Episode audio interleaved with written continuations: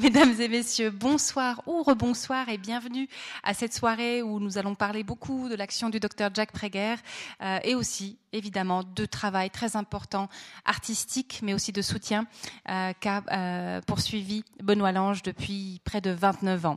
Je remercie à nouveau Benoît Lange de nous faire l'amitié et de nous avoir d'avoir habillé nos cimaises avec ces magnifiques photos et bien sûr d'être là pour ce moment de conférence où il va nous raconter son parcours. Maintenant, avant de, de lui passer la parole, je me permets de vous annoncer notre prochain rendez-vous.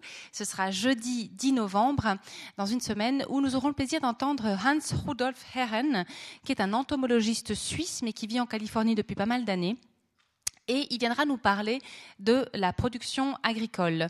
En effet, c'est une question, c'est dans, le cadre du programme aussi de l'attitude 21, l'occasion de réfléchir au gaspillage. Alors, on parle souvent du gaspillage dans le Nord, c'est vrai qu'il est important. Je crois qu'on on mesure environ 300 kilos par ménage de gaspillage de nourriture par année. C'est énorme, c'est évidemment beaucoup trop quand on pense à des, des populations euh, qui sont en manque de nourriture ou en tout cas de diversité alimentaire. Mais pour le coup, il se penchera sur le début de la production alimentaire parce que malheureusement, même au sud, pour diverses raisons, euh, il y a du gaspillage qui est dû aux conditions de stockage, qui peut être dû aux conditions de livraison, de commercialisation. Et lui viendra nous parler de comment améliorer tout le processus dès le départ, euh, une façon d'être responsable euh, dans son assiette dès le départ de la production alimentaire. C'est un monsieur qui a euh, acquis quelques galons de célébrité parce que dans les années 80, euh, il a sauvé plusieurs pays d'Afrique de la famine en, luttant contre la cochenille. Il a introduit, euh, je ne sais plus quelle, c'était une abeille du, de l'Honduras ou quelque chose comme ça, qui a permis naturellement, et c'est pour ça que c'est un des des grands euh, euh, fers de lance de l'agriculture écologique, de comment trouver des solutions biologiques, d'équilibre, euh, pour au lieu de passer par les pesticides et consorts. Donc quelqu'un de très très très intéressant. On a beaucoup de chance de l'avoir. Il est de passage à Berne et euh, voilà, ce sera à entendre absolument Hans Rudolf Ehren. Évidemment, l'exposition de Benoît Lange qui se trouve derrière vous, We Love Dr. Jack. Alors, euh, cette soirée, on, est très content de, de, de, pouvoir entendre Benoît Lange. Comme je disais tout à l'heure, c'est vrai que Benoît Lange, c'est un peu un mythe pour moi parce que j'ai grandi d'une certaine façon avec ces images. Euh, il y avait aussi une proximité géographique, mais pas seulement, évidemment, que ça allait au-delà parce que j'ai grandi à Monté, que euh, Benoît Lange est basé à Aigle. Autant dire que c'est ce Chablais valaisan-vaudois euh, qu'on qu partage.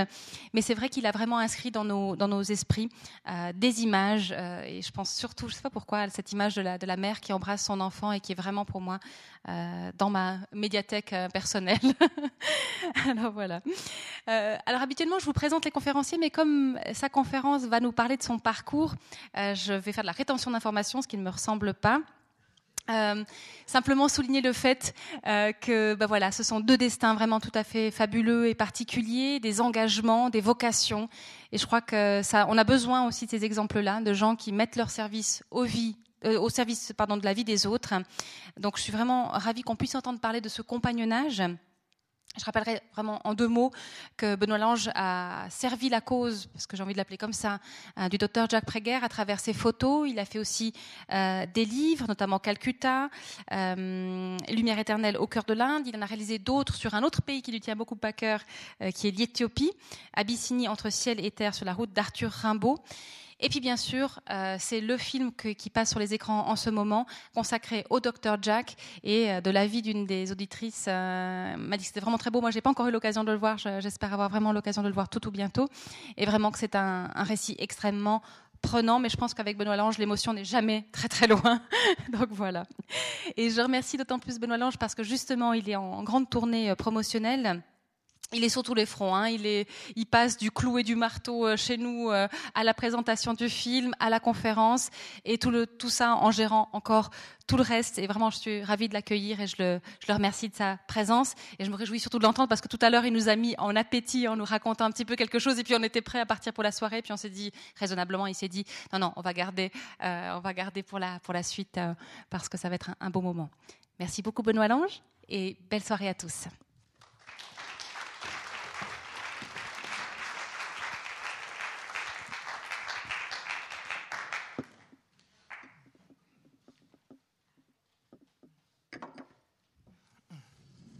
Alors bonsoir ou rebonsoir. Euh, un grand merci de m'accueillir si bien au Club 44. C'est vrai qu'il s'est passé beaucoup d'années depuis ma dernière exposition ici, c'est passé une vingtaine d'années. Euh, j'ai continué à être fidèle à Jack parce que je suis prisonnier de son histoire finalement. Alors bon, quand on dit conférence, ça me fait tout de suite peur parce que je suis pas un conférencier, je suis un homme de l'image. Mais euh, finalement, quand je dis que je suis prisonnier de son histoire, c'est parce que il m'a permis de me réaliser. Il m'a permis de me réaliser sur plusieurs, euh, dans plusieurs domaines. Tout d'abord, il m'a permis de me trouver en tant qu'être, comme, puisque je me cherchais à 22 ans, euh, j'avais fait différents apprentissages, je m'étais inscrit à l'école hôtelière de Lausanne et je faisais le tour du monde qui commençait par l'Inde et qui s'est arrêté à l'Inde finalement. Et puis parce que il m'a permis le voyage suivant, euh, sans que je m'en rende compte, de commencer à faire des photos. La photographie est devenue une très grande passion dans un premier temps, est devenue un job dans un deuxième temps, puisque j'ai travaillé pendant une dizaine d'années pour l'agence Gamma à Paris. Et puis, euh, depuis euh, ce jour-là, depuis que j'ai commencé à photographier ces patients, la photographie, c'est quelque chose qui, moi, aujourd'hui, me, me fait vibrer, me fait exister et m'amène beaucoup de, beaucoup de, comment je dirais, de, de, joie lorsque je me trouve à un endroit où je sens que je vais pouvoir euh, recevoir, vraiment recevoir, parce que c'est vraiment un travail pour moi euh, d'être au bon endroit, au bon moment avec les, avec les belles personnes, recevoir l'instant décisif. L'instant décisif, c'est Cartier-Bresson qui l'a dit, ce fameux instant décisif, mais c'est vraiment de ça dont on parle. Et puis, euh, la troisième chose, Jack m'a permis aussi de rencontrer euh, euh, les gens de la rue, les artisans. Moi, je viens d'une famille, mon père est un artisan de la montagne, donc je suis toujours, voilà, je, je, je, me suis fait avec les mains aussi, et pas uniquement avec la tête ou les yeux. Donc, c'est important aussi pour moi d'avoir pu rencontrer ces gens. Et Jack, qui était paysan, m'a aussi permis de rencontrer ce monde-là, ou en tout cas de l'appréhender. Le reste du travail était à moi. lorsque je suis arrivé en 87 dans sa clinique, je venais pas du tout pour lui, je venais, c'est le tour du monde, comme je viens de le dire, je venais pour Mère Teresa à Calcutta. Je vais aller m'arrêter quelque temps euh, à Calcutta pour voir un peu euh, l'œuvre de Mère Teresa, ce que font tous les voyageurs qui voyagent sur l'Inde et, qui passent par Calcutta. Et finalement, euh, un médecin allemand un soir me dit écoute oui Mère Teresa c'est bien mais euh, il y a beaucoup de monde qui va tout le monde y va. Il y a un type où personne va parce qu'il n'est pas connu parce qu'il n'est pas religieux parce qu'il soigne dans des conditions vraiment euh, totalement euh, merdiques. C'est Jack Prager c'est un médecin anglais. Je ne sais pas exactement où il est. C'était des informations très un peu fumeuses quoi comme ça. Et puis je m'y suis rendu dans les jours qui ont suivi et puis je suis arrivé dans cette clinique qu'on voit sur cette photo. Je suis arrivé sur ce fameux trottoir de, de Middleton Row. Sur ce trottoir de Middleton Row, ben Jack était assis, un bidon de médicaments. Euh, il était assis sur un bidon de médicaments, autour de lui trois autres bidons, et puis des patients. Mais pas euh, dix patients, c'était 400, 500 patients qui attendaient à être soignés. Et c'était tellement, tellement impressionnant. Mais vraiment, moi en plus j'avais peur du sang, donc c'était vraiment, euh, j'étais un peu vraiment un petit bébé occidental qui débarque là, et d'arriver face à ce Jack qui était très simple, très, euh, très à l'aise, qui soignait ses gens toute la journée, je veux dire, moi, ça m'a complètement... Euh, et j'ai pas été capable de commencer. Donc, je suis retourné chez Mère Teresa, puis au bout de deux semaines, je me suis dit, mais euh, mon destin, il passe peut-être par cette clinique. Et c'est pas un hasard si ce médecin allemand, un soir, m'a parlé de Jack. Donc, je suis revenu, et puis, Jack a, accueilli énormément de personnes qui sont allées en, Inde et qui ont quitté la Suisse, euh, la Chaux-de-Fonds ou ailleurs. Il y en a beaucoup, beaucoup qui ont, qui ont traversé euh, ces cliniques et ces projets.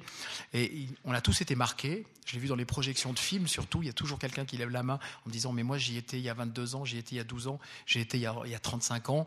On a tous été marqués par sa gentillesse, par son, son côté très, très sobre, très, très euh, humble vraiment humble. Euh, pas de fausse modestie chez Jack. C'est vraiment c'est quelqu'un qui est là pour soigner, qui n'est pas là pour autre chose. Et puis on a tous été marqués par la manière qu'il a de nous recevoir et de nous accueillir, parce que ça se fait très simplement et vous avez tout de suite l'impression d'avoir qui vous donne un sens à votre vie, quoi qui donne une réponse à ce que vous cherchiez. Et ça, ces hommes-là, ils sont assez rares finalement. Et c'est vrai que les multiples voyages que j'ai fait par la suite à Calcutta, j'en ai fait plus de 50, m'ont tous euh, comblé à quelque part, m'ont ressourcé parce que je, voilà, je retrouvais quelqu'un qui devenait chaque jour un peu plus un ami, mais je retrouvais aussi euh, mes racines euh, sur ce bout de trottoir et dans ces projets. Moi, j'ai commencé à faire les photos, pour revenir aux photos, j'ai commencé à faire les photos. Euh, la première photo de 89, donc c'est, elle faisait partie des, c'est l'amour d'une maman. Elle faisait partie des cinq films couleurs, cinq films noir blanc que j'avais amenés. Et c'est vrai que cette photo, je me suis pas du tout rendu compte au moment où je l'ai prise qu'elle deviendrait un peu emblématique dans mon parcours. C'était une maman qui était en train de jouer avec son bébé. Moi, j'étais en train de soigner enfin soigner. Je, voilà, je sais ce que Jack nous avait montré à faire. Je j'ai pas de formation médicale, donc je désinfectais des plaies. Et puis je voyais une maman qui jouait avec son bébé, ça durait, ça durait, et il éclatait de rire, et on l'entendait depuis le bout de la rue, et tout le monde rigolait avec lui. Il était, c'était un instant de bonheur parce que dans cette clinique, savoir, c'est que les enfants pleurent pas, quoi. C'est quelque chose qui m'a marqué tout de suite. Euh, il a pas de, vous entendez pas d'enfants pleurer ou quasiment pas. Vous n'entendez pas des gens se plaindre. C'est assez silencieux, finalement. Et puis, il y avait ce bébé qui éclatait de rire, et ça a duré vraiment longtemps. J'ai fait une première photo. J'étais chercher mon sac, donc il s'est passé tout un moment quoi. J'ai cherché mon sac, je suis arrivé vers le, vers le. Euh, attendez, je vais la mettre. Peut-être la photo sera peut-être plus simple.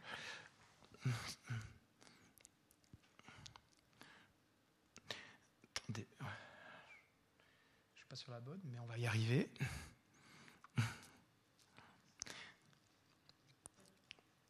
Voilà, tac. Voilà. Donc, je suis arrivé, euh, en l'occurrence, elle est dans le faux sens, mais bon, c'est pas grave. Hein, là, ici, elle est dans le bon sens. Euh, je, suis arrivé vers, euh, je suis arrivé vers cette maman avec son bébé, et puis elle avait son voile qui était en bas. Et puis, les femmes indiennes, elles ont une, classe, une grâce qui est incroyable, parce que même dans des moments euh, aussi difficiles que les soins de base, parce qu'à ce moment-là, c'était vraiment des, j'appelais ces, soins des, quasiment euh, des soins euh, primaires. On pourrait presque dire qu'on faisait de la chirurgie de guerre à ce moment-là dans ces cliniques de Jack. Et, et, cette maman, elle avait son voile qui était en bas, donc elle m'a vu et elle a remonté son voile, comme on le voit là. Et puis, elle s'est poussé les cheveux en arrière, comme ça. Et puis elle a continué de jouer avec son bébé. Et puis il y a eu trois photos, dont une seule où il y a cet instant de félicité où le bébé a l'air aussi heureux que la maman. Et puis, et puis on a les yeux, quoi. C'est les yeux dans les yeux. C'est ça qui donne toute la force à cette image, finalement. C'est qu'on a l'impression qu'ils plongent l'un dans l'autre, que la maman plonge dans son bébé et vice-versa, quoi. Et donc, c'est vraiment ce, moment qui m'a été offert, là, qui a été vraiment un vrai cadeau. Et. Euh, je ne me suis pas du tout rendu compte. C'est en développant plus tard que, voilà, je me suis rendu compte qu'il y avait un moment de. J'avais reçu un premier cadeau dans ces photos noir-blanc. Par la suite, j'ai fait beaucoup, beaucoup de photos noir-blanc dans les cliniques, dans les projets, mais je suis aussi parti dans la ville. Quoi. Je me suis hasardé à sortir des projets pour aller dans la ville. C'est une grande ville. Hein. Calcutta aujourd'hui, c'est entre 15 et 16 millions d'habitants on dit 17 millions avec la grande banlieue. D'un côté, il y a la ville de Calcutta, de l'autre côté, il y a la ville de Hora, qui est, aussi la ville de Calcutta, mais qui a été coupée par le pont. Euh, et jusqu'en 93, il y avait un seul pont pour enjamber le Gange. Donc, j'ai fait beaucoup de travail sur ce pont. J'avais une commande pour le, musée de l'Élysée. On voit certaines photos du pont, dont le Sadou qui est sous le pont, la toute première photo. Il y en a d'autres. Ce pont, il est interdit de le photographier absolument interdit. Et euh, quand j'ai parlé à Jack, j'ai commencé ce travail en 95 sur le pont. Il a duré euh, à peu près une année sur plusieurs voyages. Quand j'en ai parlé à Jack, il m'avait dit bah écoute, essaye de te faire choper le moins de fois possible parce qu'il y a des grandes pancartes en marquant interdit de photographier, interdit de photographier. Et moi, mon envie, c'était de montrer ce, cordon ombilical, c'est vraiment ça, qui était ce pont, parce qu'il y avait le tram qui passait dessus encore, depuis il passe plus, et puis il y avait euh, cette foule, euh, jusqu'à un million de personnes par jour, qui l'enjambent d'un côté et de l'autre, et il y avait une vie sur ce pont. Il y a des gens qui vivent sur le pont. Il y a des tireurs de cartes, euh, des dizaines de bonnes aventures, il y a des, marchands d'oranges, il, y a, toutes sortes de, il y a une vraie vie sur le pont, jour et nuit. Donc j'ai fait un assez gros boulot, de plusieurs milliers de, clichés sur ce pont, et j'y suis allé à tout moment. Et puis plus j'y allais, plus je m'enhardissais, plus je me faisais arrêter par la police, plus ils me relâchaient. Et finalement, c'était venu un jeu, parce que je disais que c'était un travail sur la circulation et jamais sur le pont. Parce qu'eux, ils avaient peur que, si vous voulez bien, que, à travers ce travail photographique, je puisse vendre ça euh, à je sais pas quelle nation pour, euh, enfin, pour que, voilà, que ça fasse de l'espionnage industriel ou autre. Quoi. Donc c'était un petit peu ridicule et c'est l'est toujours. Hein, donc il laisse toujours pas photographier ce pont. Pour, dans le cadre du film, on s'est fait arrêter euh, deux ou trois fois avec le caméraman Camille Cotagnou là, et euh, dans une fois de manière assez sévère. Lui, il a pu partir. Moi, j'ai dû continuer de broder jusqu'à ce qu'il me lâche. Mais finalement, ce pont, il est emblématique pour eux parce que c'est vraiment, euh, si le pont n'existe plus, on peut plus aller de l'autre côté, quoi. C'est vraiment très fort. Enfin voilà. Donc j'ai fait un gros travail sur ce pont. euh, qui n'avait pas, de lien direct avec la clinique de Jack, parce que je voulais aussi essayer de sortir de son histoire. C'est vrai que j'ai des images qui me collent depuis toutes ces années. Ben, vous parliez de, l'amour d'une maman. Moi, je suis, je suis content d'avoir reçu et fait cette photo.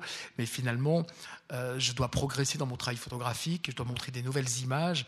Et pour ça, ben, il, faut, il faut que, voilà, ça c'est une image qu'on a faite pendant le tournage. Je sais pas si le tirage est, meilleur que, que sur l'écran. Ouais, si on peut un peu descendre la lumière. Ouais. Voilà, encore un petit peu si possible. Quand on a, quand on a tourné le premier matin, euh, le deuxième matin, pardon, euh, je me suis dit, on va remonter le Gange. Il venait d'arriver, Camille Cotagnou, il n'avait jamais été en Inde. C'est un des, faut savoir que c'est un des meilleurs caméramans européens. Il a, été, euh, il a le prix de la caméra d'or à Namur. C'est lui qui a fait le film sur les GI euh, qui était passé à Cannes l'année passée, sur les GI qui rentrent euh, d'Afghanistan avec les syndromes post-traumatiques. C'est lui qui a fait, qui a fait Hiver nomade, La transhumance. C'est lui qui a fait tous les films de Melgar. Donc c'est un type qui fait énormément de films cinéma. Et Camille Cotagnou, je veux dire, moi je le voulais vraiment comme caméraman sur le film Dr Jack parce qu'il a une approche qui, qui me convient tout à fait. Il travaille sans zoom moi, c'est la règle de base, quoi, pas de zoom. Et il travaille avec deux focales fixes. Et le fait de travailler avec ces deux focales fixes fait qu'on est proche des gens. On est vraiment avec les gens. On est obligé d'être euh, dans leur consentiment, finalement. Et c'est eux qui décident s'ils nous donnent ou pas l'image. Et ça, euh, ça, ça, avait une très grande importance pour moi d'avoir un Camille qui travaille de cette manière-là. Parce que j'avais fait d'autres reportages pour la télévision auparavant où ça avait toujours été très conflictuel. Parce que quand on aime l'Inde, et je sais que dans la salle ici, il y a des gens qui aiment l'Inde et qui connaissent mieux l'Inde que moi peut-être, mais finalement, quand on aime l'Inde, on n'a pas envie qu'on la transfigure ou qu'on la montre d'une certaine, certaine manière. Moi, j'avais toujours évité les photos misérabilistes parce que Jack m'avait dit dès le départ, je veux pas de misérabilisme, je veux pas de charité. On fait de la médecine, on soigne des gens, et voilà, c'est une expérience médicale intéressante, comme il le dit toujours, même si ça va beaucoup plus loin finalement, mais pour lui, c'est quand même une expérience médicale. Et il ne voulait pas de ces gens qui arrivent, euh, les bénis oui-oui, qui viennent là pour euh, finalement euh, se, se, gagner une place au paradis. Il ne veut pas entendre parler de ça. Donc, il faut pas montrer ses photos. Il a toujours refusé. Je pense qu'on aurait pu collecter beaucoup plus d'argent à un moment donné, si, encore aujourd'hui, si on montrait des photos avec les enfants euh, qui ont le gros ventre. Hein. Mais ça, il a toujours refusé et ça me convenait tout à fait. Parce que quand on aime quelqu'un, on n'a pas envie de le montrer en défaut, on a envie de le montrer qui va de mieux ou de mieux en mieux ou qu'il est en train de se relever. On n'a pas envie de le montrer au moment où il tombe. Et Camille avait ce, ce côté-là, c'est-à-dire que pas de zoom, beaucoup de temps pour filmer, il prend beaucoup de temps pour filmer. Et puis encore une chose, parce que je l'ai vraiment rencontré à Calcutta, je ne savais pas exactement euh, sa manière de travailler, il se met à la hauteur du sujet. Pour moi, c'est très important. Il n'y a pas de plongée ou de contre-plongée chez lui. Lui, il est grand, hein. il fait quasiment 1m90 ou 95, donc il est très grand. Quand il a sa caméra sur l'épaule, vous verrez, je crois qu'il y a une ou deux photos après du tournage, c'est quelqu'un de grand. Mais euh, il se met vraiment à genoux. Donc je pense qu'il a euh, traversé toute la ville de Calcutta à genoux mais euh, il a fait beaucoup, beaucoup de. Voilà. Là, ben voilà. Je ne vais pas être dans le bon ordre, mais c'est pas grave parce que j'ai pas préparé un discours tout fait. Là, avec Camille, tout au bout, vous voyez, la caméra, elle est grande. C'est la première caméra qu'on a eue au premier tournage. La deuxième, elle sera un peu plus petite. Lui, c'est il vit pour l'image. Il est que dans l'image tout le temps, tout le temps, tout le temps. Donc, et, euh, il a inventé une poignée, celle qui tient là. Et avec cette poignée, il peut articuler, il peut, il peut commencer à tourner sans devoir toucher quoi que ce soit d'autre. C'est pour gagner du temps au moment où il change les objectifs. Comme il a des objectifs fixes, il ne peut pas perdre plus de temps que le changement de l'objectif. Et le fait de ne pas avoir de zoom, on perd beaucoup d'images. Hein. C'est-à-dire que voilà, le sujet est trop près ou trop loin, euh, vous ne pouvez pas le prendre parce que vous n'avez pas le bon objectif, vous ne pouvez pas zoomer, donc il perdait régulièrement du temps, mais il allait à l'essentiel aussi. C'est-à-dire au moment où il prenait le, shoot, comme on dit, avec le bon objectif, il était dans l'instant présent. Là, en l'occurrence, ce jour-là, c'est un pont c'est une habitation que j'ai souvent photographiée. C'est une habitation qui a été construite dans les années 80, qui fait 22 euh, ou 23 étages, et les cinq derniers étages n'ont jamais été finis. Elle est en plein centre de la ville, parce que tant que ces cinq étages ne sont pas finis, les propriétaires ne payent pas d'impôts. Donc, euh, ces étages, ils sont construits, moi je les ai vus finis, les dalles, et deux ans plus tard, cassés, et reconstruits, et recassés, et ça dure depuis 30 ans. Donc, euh, je suis monté avec toutes les équipes qui sont venues avec moi à Calcutta, ou moi-même j'y vais souvent parce qu'on a un point de vue qui est absolument extraordinaire.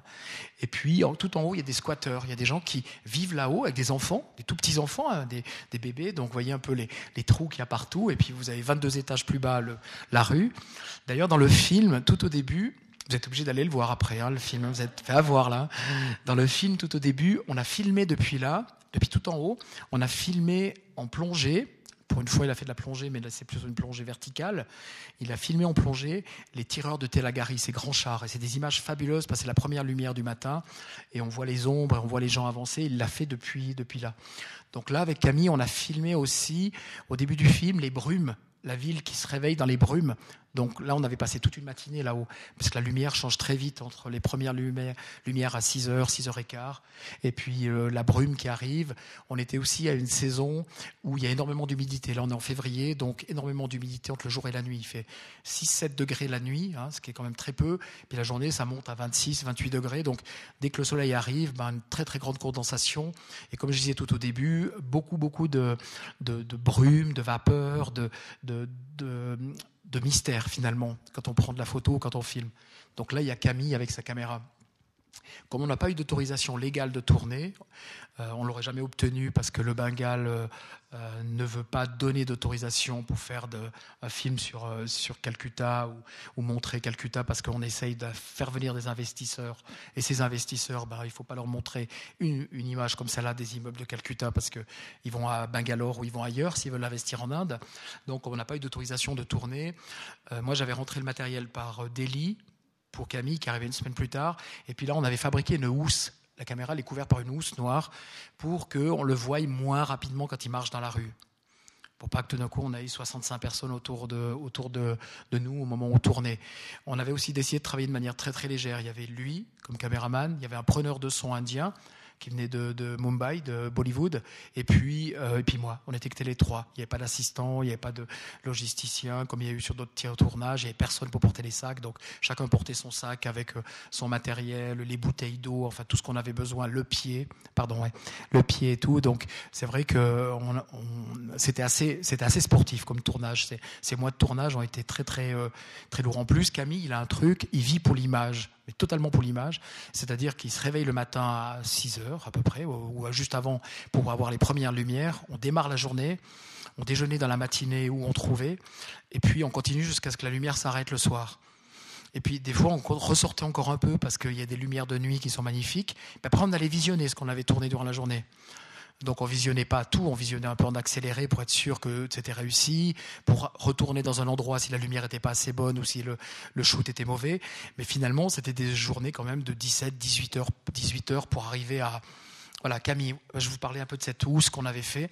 Donc vous voyez cette proximité qu'il a avec les gens, elle est absolument folle.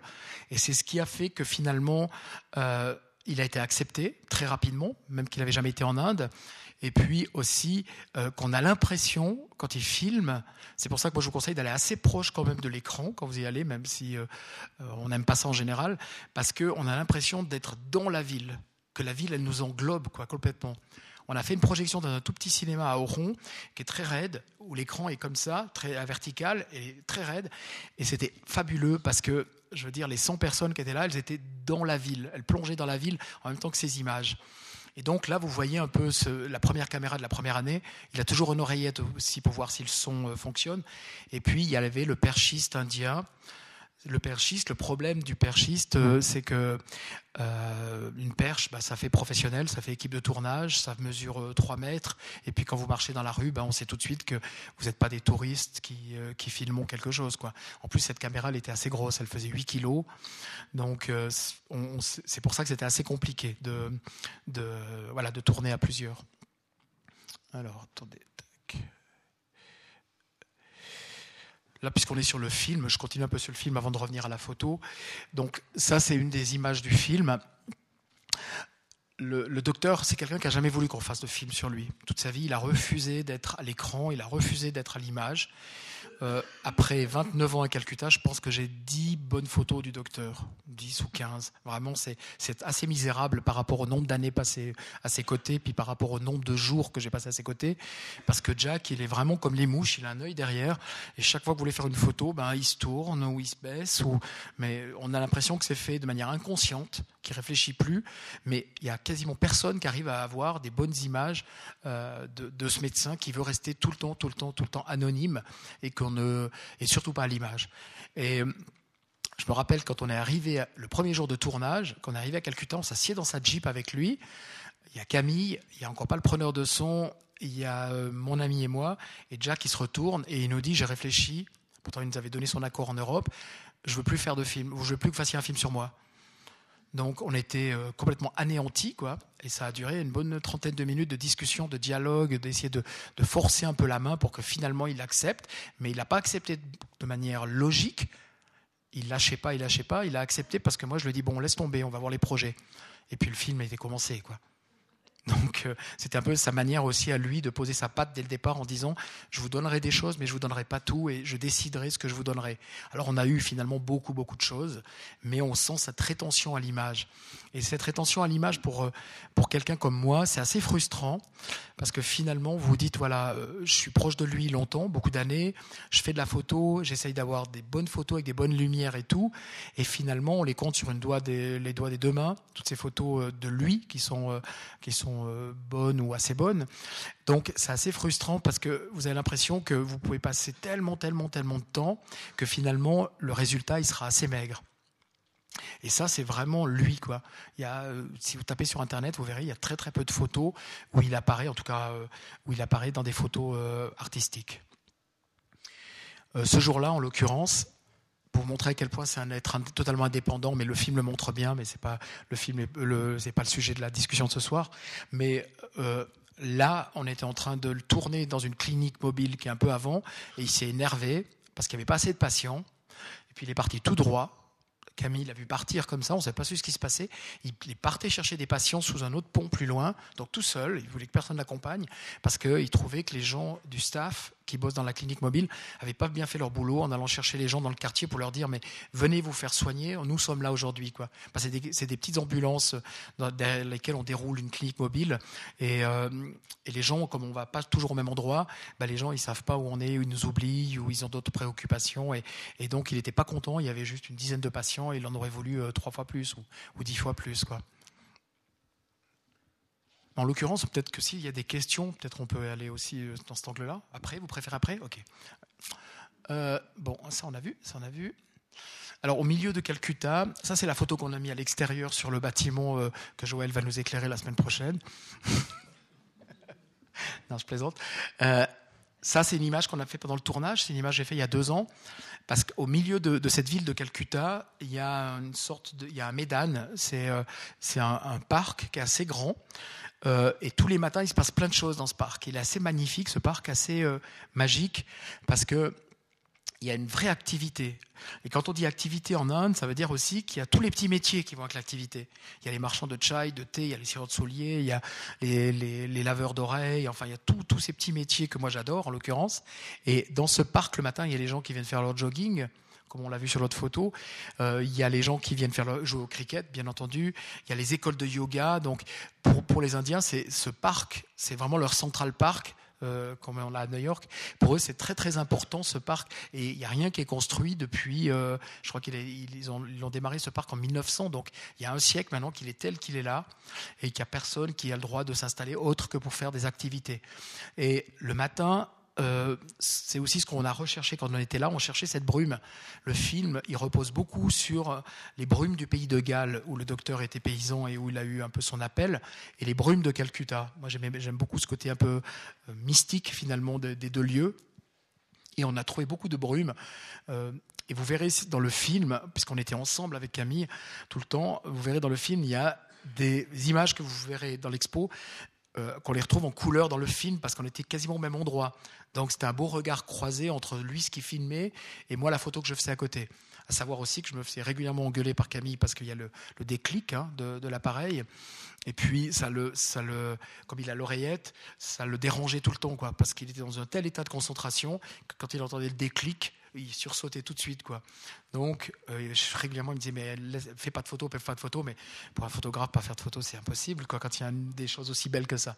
Et dans ce parc, il y a des banyanes, des grands arbres, il y a aussi euh, toute une végétation au fond, et puis il y a la ville qui commence. Là, on est au centre, totalement au centre de la ville, ce qu'on appelle la ville blanche de Calcutta. C'est la ville qui avait été créée par les Anglais. Donc les Anglais ont construit Calcutta il y a 330 ou 340 ans. Au départ, cette ville de Calcutta, c'était uniquement des marais. Donc personne ne euh, s'était absolument installé. C'est pour ça qu'ils avaient fait Chandernagore avec les Français qui étaient venus et puis que la baie du Bengale avait été euh, colonisée. Mais sur Calcutta, personne ne voulait venir parce qu'il fallait d'abord assainiser cette, euh, cette région-là. Il y avait cinq grands marais et des villages. Donc ils ont assainisé, ouais, je crois que c'est comme ça qu'on dit. Ouais, pardon. Et puis finalement, euh, ils ont créé Calcutta, qui avait en 1905 1,5 million d'habitants. Hein. Déjà, c'était déjà une grande ville, mais euh, c'était, euh, ça restait encore une, ville assez, assez à taille humaine par rapport à ce qu'elle est devenue aujourd'hui.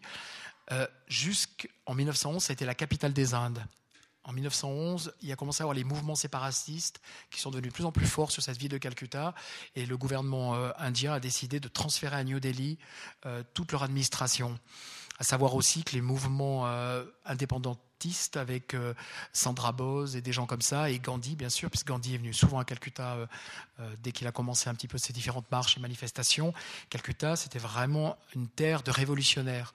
D'ailleurs, aujourd'hui, les investisseurs indiens ne viennent jamais investir au Bengale, parce que pour eux, on appelle le Bengale la France de l'Inde, parce qu'il y a tout le temps des grèves, il y a tout le temps des... C'est marrant, hein, mais ils appellent la France de l'Inde, hein, les autres Indiens. Tout, le monde est connecté aujourd'hui, voit les nouvelles. Hein. Donc il y a des syndicats tout le temps. Même nous, dans les projets avec Jack, on a eu des problèmes avec des syndicats. Quoi des syndicats qui venaient fermer des cliniques parce que euh, voilà, il y a des gens qui avaient été se plaindre qu'ils n'étaient pas assez payés quand ils travaillaient comme aides-soignants et, ainsi de suite. Donc il a eu des problèmes à ce niveau-là aussi. Donc c'est un vrai euh, esprit révolutionnaire, un vrai esprit euh, syndicalisé. Donc, euh, cette ville de Calcutta, aujourd'hui, cette ville blanche de Calcutta, elle existe, il y a encore des, monuments et tout, mais elle ne se développe plus. Il y a très très peu de constructions qui sont refaites, très peu de bâtiments qui sont modifiés. C'est une ville qui ne bouge quasiment pas depuis 40 ou 50 ans. Et ils construisent une nouvelle ville, ou des nouvelles villes à l'extérieur.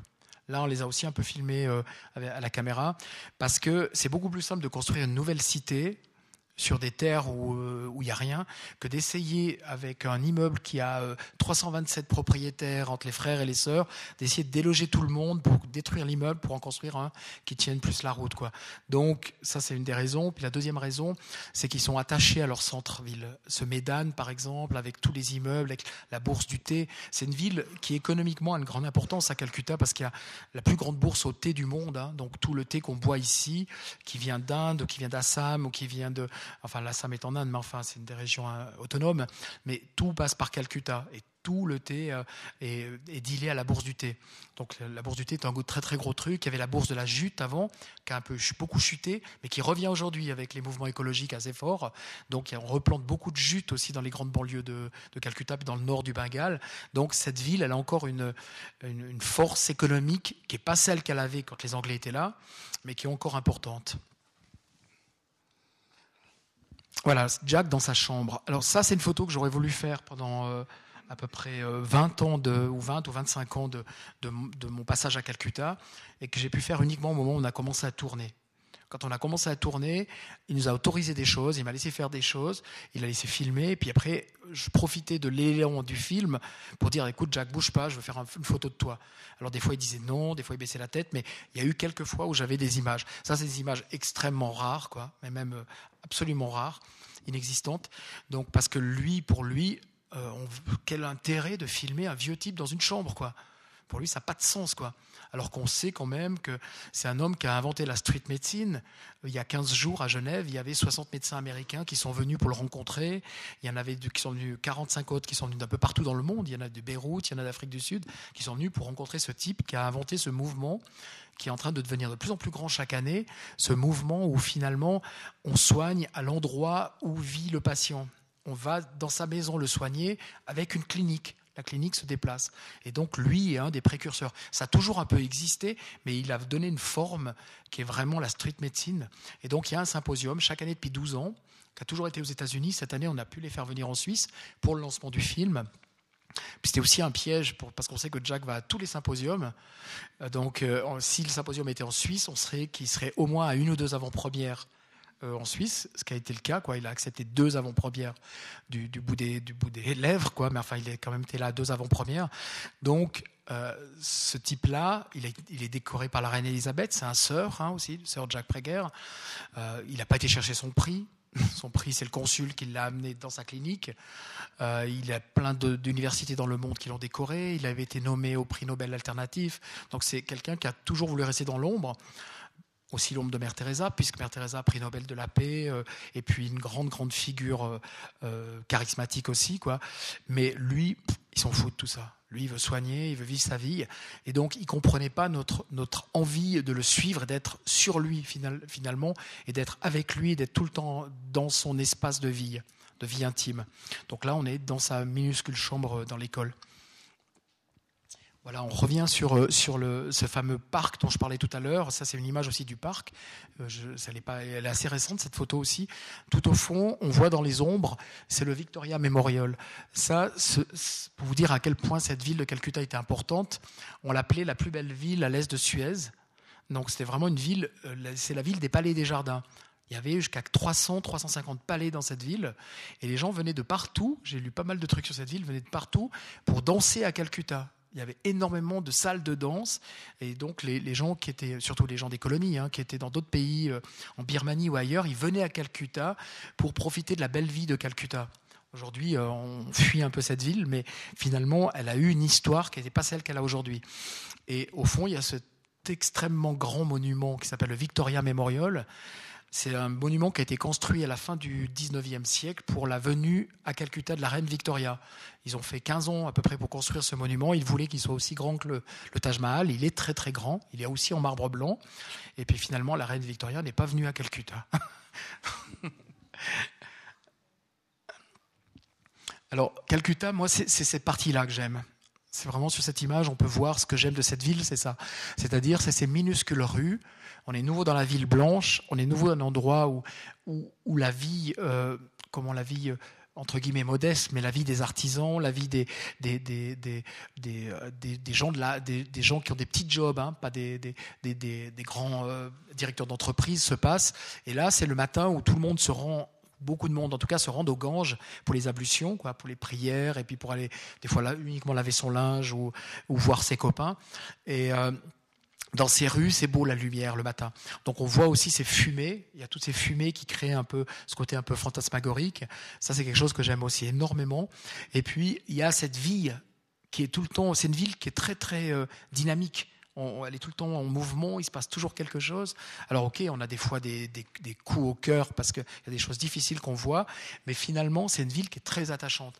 je, vois euh, depuis nombre d'années que je parle de cette ville, qu'il y a énormément de personnes qui, comme moi, à un moment donné, sont on sont tombés sur l'attractivité de cette cité, parce qu'on est bien accueillis déjà, les gens sont, remarquables, parce qu'ils aiment leur ville, donc ils ont envie de la partager avec vous, parce qu'ils savent que le reste de l'Inde n'aime pas leur ville, donc ils ont encore plus envie de la partager avec vous, et puis parce que finalement, euh, elle a une histoire, elle a quelque chose elle a une culture qui est très forte. Hein. C'est là que le cinéaste Satyajit a, le plus travaillé, où il vivait. C'est Tagore, le prix Nobel de poésie, c'est Calcutta. Donc euh, il y a énormément de, de, de, grandes personnes au niveau culturel euh, qui viennent de Ravi Shankar, c'est Calcutta. Donc c'est vraiment c'est une ville qui a, donné naissance à énormément de culture. C'est la ville en Inde où il y a le plus de théâtre, par exemple par, pour nombre de, personnes au, euh, par nombre d'habitants. Donc, elle est impressionnante cette cité parce qu'elle, elle c'est le yin et le yang. Vous êtes tout le temps en train de balancer entre, entre des moments où vous avez l'impression qu'elle vous gifle et un moment après qu'elle vous embrasse. Quoi.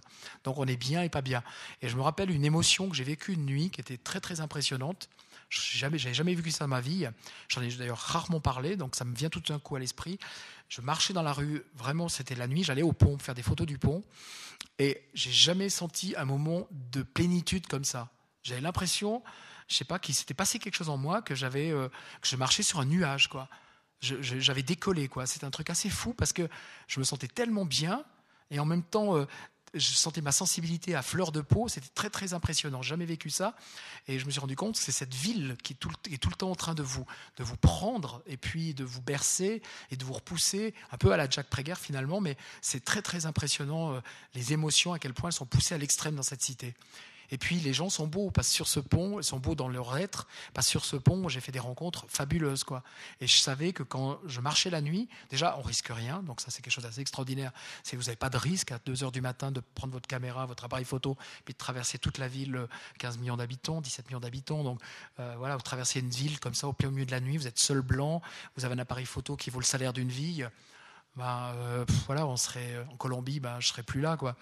Mais euh, c'est vrai que là, il y a un rapport aussi à la vie et à la tolérance qui est, juste extraordinaire. Et cette fameuse nuit-là, ça, elle reste encore très gravée, quoi. Je l'ai vécu il y a une quinzaine d'années. J'ai pas revécu ça par la suite, mais c'est vraiment, c'est, euh, ouais, c'était pas une révélation comme Jacques Préguer, mais c'était un truc très fort, quoi. Donc là, ils se rendent au Gange le matin, comme plusieurs centaines d'autres millions de personnes le long du Gange qui vont tous les matins pour leurs prières et leurs ablutions. Parce qu'à Calcutta, bon, il y a un des bras du Gange. Ils l'appellent le Gange, mais le vrai nom, c'est pas le Gange, c'est l'Ougli à Calcutta. Donc ils sont tellement amoureux du Gange que même un bras du Gange devient le Gange, même si c'est un autre fleuve. Hein.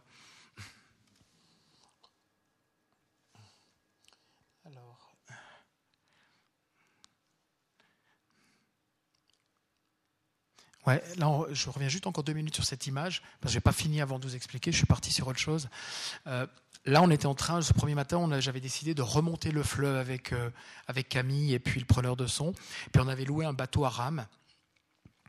Et puis, parce qu'il y a des, quelques rameurs qui font encore ce, petit job-là pour euh, les quelques rares touristes qui, veulent découvrir le Calcutta de cette manière-là.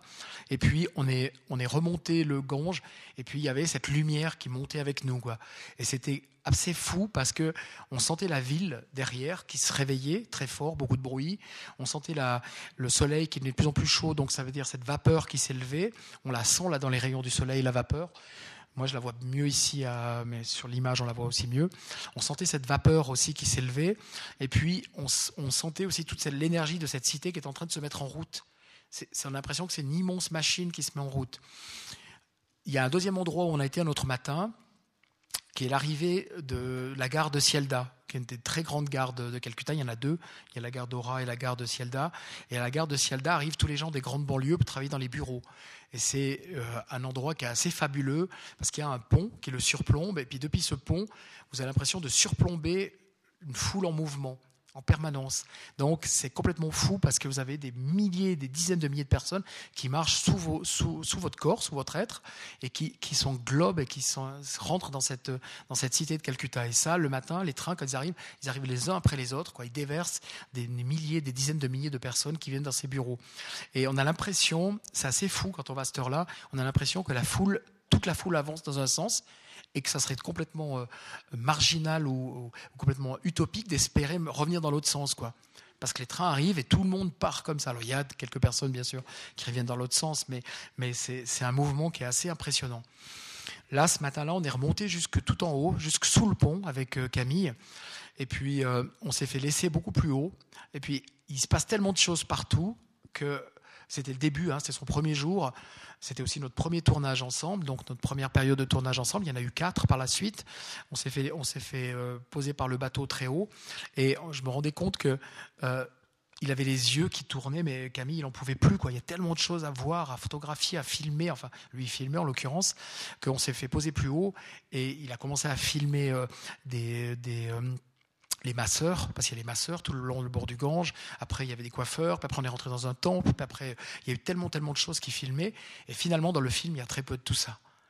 Parce que, comme l'a très bien écrit euh, Yves Veco, finalement, c'est que quand on va en Inde euh, pour trois jours, ben, on fait un super livre, on va trois semaines, on fait une nouvelle, on va trois ans, on n'écrit plus rien. Quoi. Et l'Inde, c'est vraiment un peu ça, finalement, parce que plus vous passez de temps, plus vous avez de la peine à parler de l'Inde. Moi, je pense que si j'avais pas les photos, là, oui, je pourrais broder un petit moment, mais les photos m'aident énormément parce que finalement, il y a tellement de choses qui se passent en vous, il y a tellement de choses que vous euh, recevez, que vous rencontrez, qu'il est très compliqué de, de, de, de, les analyser c'est un vécu, quoi. C'est finalement un vécu. Et les photos ont été pour moi mon moyen de d'amener cela, quoi. Puis comme je le disais tout à l'heure, j'ai réalisé ce film parce que c'était un devoir, c'était absolument indispensable de faire ce film parce que je, voulais le faire avant que Jack euh, quitte la scène. Et puis deuxième chose, euh, il fallait témoigner de, ce type, de son travail, et surtout témoigner de ce grand héros, parce que pour moi ça reste un héros, Jack Prager. Et il deviendra un héros, mais malheureusement peut-être après sa mort. Hein. Mais bon, il s'en fout, alors euh, c'est pas trop grave, quoi. Mais on regrettera de ne pas l'avoir croisé du temps de son vivant. Donc là, on est remonté avec ce bateau à rame. Et dès ce matin-là, c'était le premier matin, je me suis, le deuxième matin, je me suis rendu compte que pour Camille, on fonctionnerait de la même manière. Parce que il prendrait du temps. Le bateau, c'était 4 heures hein, pour remonter le Gange là. Donc, il prendrait du temps. Et pendant 4 heures, on était assis dans ce bateau, tous les deux. Ben, regardez, regarder la ville qui se réveille et tout, à lui à filmer un petit peu, mais surtout à essayer de comprendre ce qui se passait devant ses yeux. Moi, je voulais vraiment euh, ce caméraman sur le tournage. Et quand je l'ai approché, parce que j'étais ami avec les bergers d'hiver nomades, euh, quand je l'ai approché, il a accepté qu'on se rencontre. Il avait un emploi du temps pas possible. Il a dit OK, on peut se rencontrer. On s'est donné rendez-vous à la gare. On s'est vu ensemble. Puis il me dit Moi, je fais plus ce genre de film. J'ai quatre films sur le feu. J'ai absolument pas de temps pour m'engager dans, dans ce genre de tournage. Par contre, je te prête une caméra. Je dis merci, ok, super. Non, j'étais déjà content, mais je dis, mais moi, je veux pas tourner. Il me dit, non, mais je t'apprends, tu es, photographe, ça sera pas difficile, tu verras. Je dis, non, non, j'ai dit, je veux pas, je veux ton regard. Je veux que tu sois dans, le, dans, ce film parce que j'avais vu comment il avait fait Hiver Nomade et que j'avais vu le film Exit aussi. C'est lui qui a fait Exit aussi. Donc j'avais envie de ce type qui s'immerge complètement dans, dans ces personnages et dans cette, dans cette vie. Et donc pour moi, il était très important que ce soit lui qui soit avec, à mes côtés là-bas. Je ne voyais pas comment j'aurais pu faire le film sans une personne de son gabarit. Et finalement, il a refusé. Jack est venu en Suisse. Jack a, accepté définitivement le tournage après une longue soirée de discussion. Et puis j'ai invité, euh, invité Camille à un brunch. Donc il y avait Jack Preger, Camille Cotagnou, euh, Nadia et moi, on était quatre. Et puis, au bout d'un moment, on les a laissés tous les deux. Nous, on est rentrés dans la cuisine, on a laissé tous les deux sur la terrasse, et puis il s'est passé un truc. Et ça, c'était le début de la bonne étoile de ce film. Il s'est passé un truc entre les deux, et à la fin du brunch, une heure et demie plus tard, Camille m'a dit c'est bon, alors on choisit les dates. Et on n'avait pas de producteur, on n'avait pas, on n'avait pas de, soutien logistique, on n'avait pas de distributeur. Mais Camille a dit Ok, moi je me mets en participation. Quoi. Pour un type comme lui, je me mets en participation. Donc il a pris le risque aussi de ne jamais être salarié sur ce film. Finalement, il, a, touché son, salaire, mais deux ans plus tard, quoi, dès qu'on a trouvé un producteur. Donc c'était aussi l'esprit. Quoi. Quand je dis c'est l'esprit pré-guerre, il y, a, un esprit autour de ce médecin euh, qui nous touche. Je sais pas, est-ce que dans la salle, quelqu'un a déjà travaillé chez lui? Non D'accord. Euh, euh, est-ce que quelqu'un a vu ces, cliniques ou ces projets à Calcutta? Non D'accord.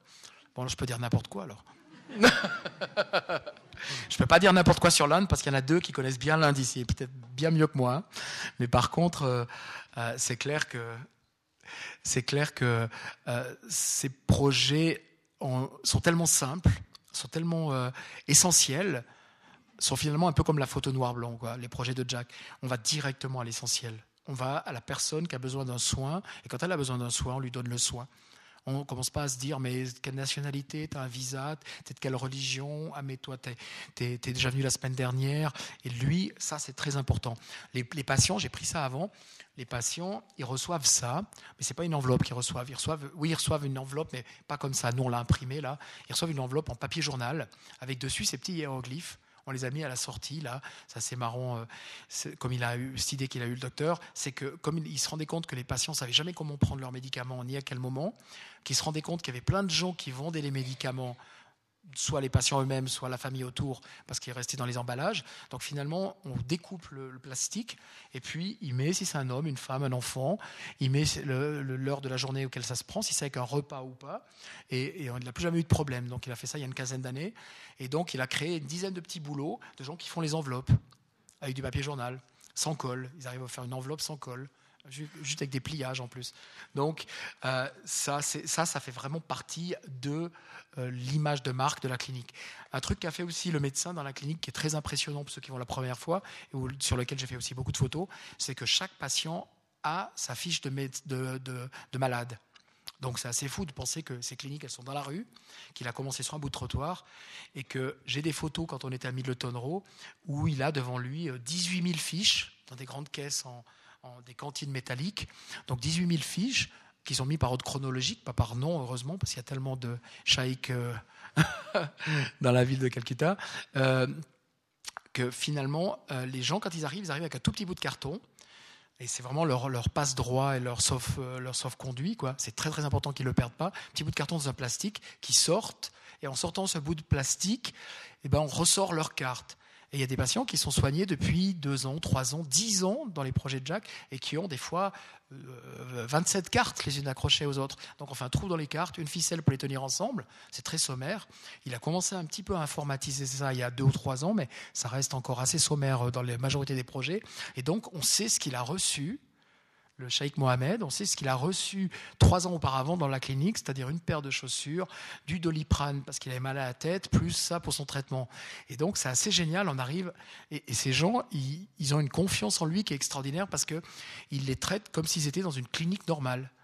Et pour, pour un photographe, c'est vraiment un cadeau parce que euh, on se rend compte que là, on, on touche un, on, touche un, un domaine qui, euh, qui est, comme je disais tout à l'heure, proche de l'essentiel, mais qui est aussi au niveau photographique assez magnifique parce que les gens, ils viennent, ils se mettent en file d'attente, ils ont leur carte. Alors des fois, il y a des, bébés qui s'endorment, il y a des enfants qui jouent, il y a bah, la maman qui embrasse son bébé, il se passe beaucoup de choses. J'ai fait beaucoup, beaucoup de photos dans les premiers temps de ces bébés qui dormaient sur les épaules de leur maman parce que l'attente, c'est 3 heures, 4 heures, 5 heures. Maintenant, c'est beaucoup plus court, mais euh, cette maman, cette maman avec les yeux bleus, qui est la couverture du livre Lumière éternelle, euh, cette femme, c'est la dernière patiente. Tu peux juste me prendre un livre, s'il te plaît, Tamit Le livre jaune. Euh, cette patiente, c'est la dernière patiente que Jack devait soigner ce jour-là. Et moi, j'étais encore dans les soins à ce moment-là, je faisais encore quasiment pas de photos. Et c'est clair que. Merci. Celle-ci, cette femme, elle a, des yeux bleu-vert. Alors, est-ce que c'est une femme qui a des racines perses? Est-ce que c'est euh, un grand-père anglais qui, voilà Mais euh, finalement, ce qui était important, euh, c'était de savoir qu'elle allait être soignée. Bah, c'est ça le but. C'est que et elle, elle était droite au bout de la clinique, dernière patiente. Parce que j'ai plusieurs photos d'elle. J'ai une première photo où on la voit droite toute seule, plus personne. La clinique est vide sur ce trottoir de 600-700 patients qui avait à ce moment-là. Il n'y a plus qu'elle. C'est le soir, on voit que le soleil est en train de descendre. La première photo n'est pas très intéressante. Et après, je me suis, bah, j'étais trop loin aussi. De nouveau, j'étais trop loin. Et puis, euh, je me suis approché d'elle et je suis venu bah, à la distance qu'on perçoit là, c'est-à-dire, euh, là, je suis au 60 mm. Donc, pour ceux qui font de la photo, ça veut dire que je suis à 1m50 d'elle. Et puis, j'ai deux photos d'elle. J'ai celle-ci et une autre. J'ai une où elle n'a pas cette grâce. Et puis, j'ai celle-ci où elle nous donne, ou c'est elle qui a décidé finalement, elle nous donne cette, la force de son regard et surtout cette bonté. Quoi. On a l'impression qu'on voudrait tous l'avoir pour mère, en tout cas au niveau d'image, parce qu'elle est tellement douce, quoi, elle est tellement belle. Et puis les femmes indiennes. On a une scène dans le film qui a été un vrai cadeau où Jack est interpellé un jour quand il marche dans la rue, il est interpellé par une série de, femmes qui marchent. Et puis euh, qui est pas de, pardon, Jack marche, il est interpellé par une série de femmes qui sont en bas dans un bidonville, mais très très en bas du Gange, et puis euh, du bras du Gange. Et puis Jack il descend et il est au milieu de six ou sept femmes avec des bouts, son bras droit. Et ces femmes, elles sont toutes belles, elles sont toutes classes, elles ont une grâce incroyable. quoi. C'est très, très, très impressionnant ce moment-là. C'est un moment où j'ai pas pu faire de photos. C'était tellement, euh, c'était, il y avait aussi un problème qu'ils étaient en train de régler, de, d'essayer de, régler, de relogement. Et c'est vrai qu'elles ont une classe quoi, qui est, fabuleuse. Quoi. Je vais boire un petit peu.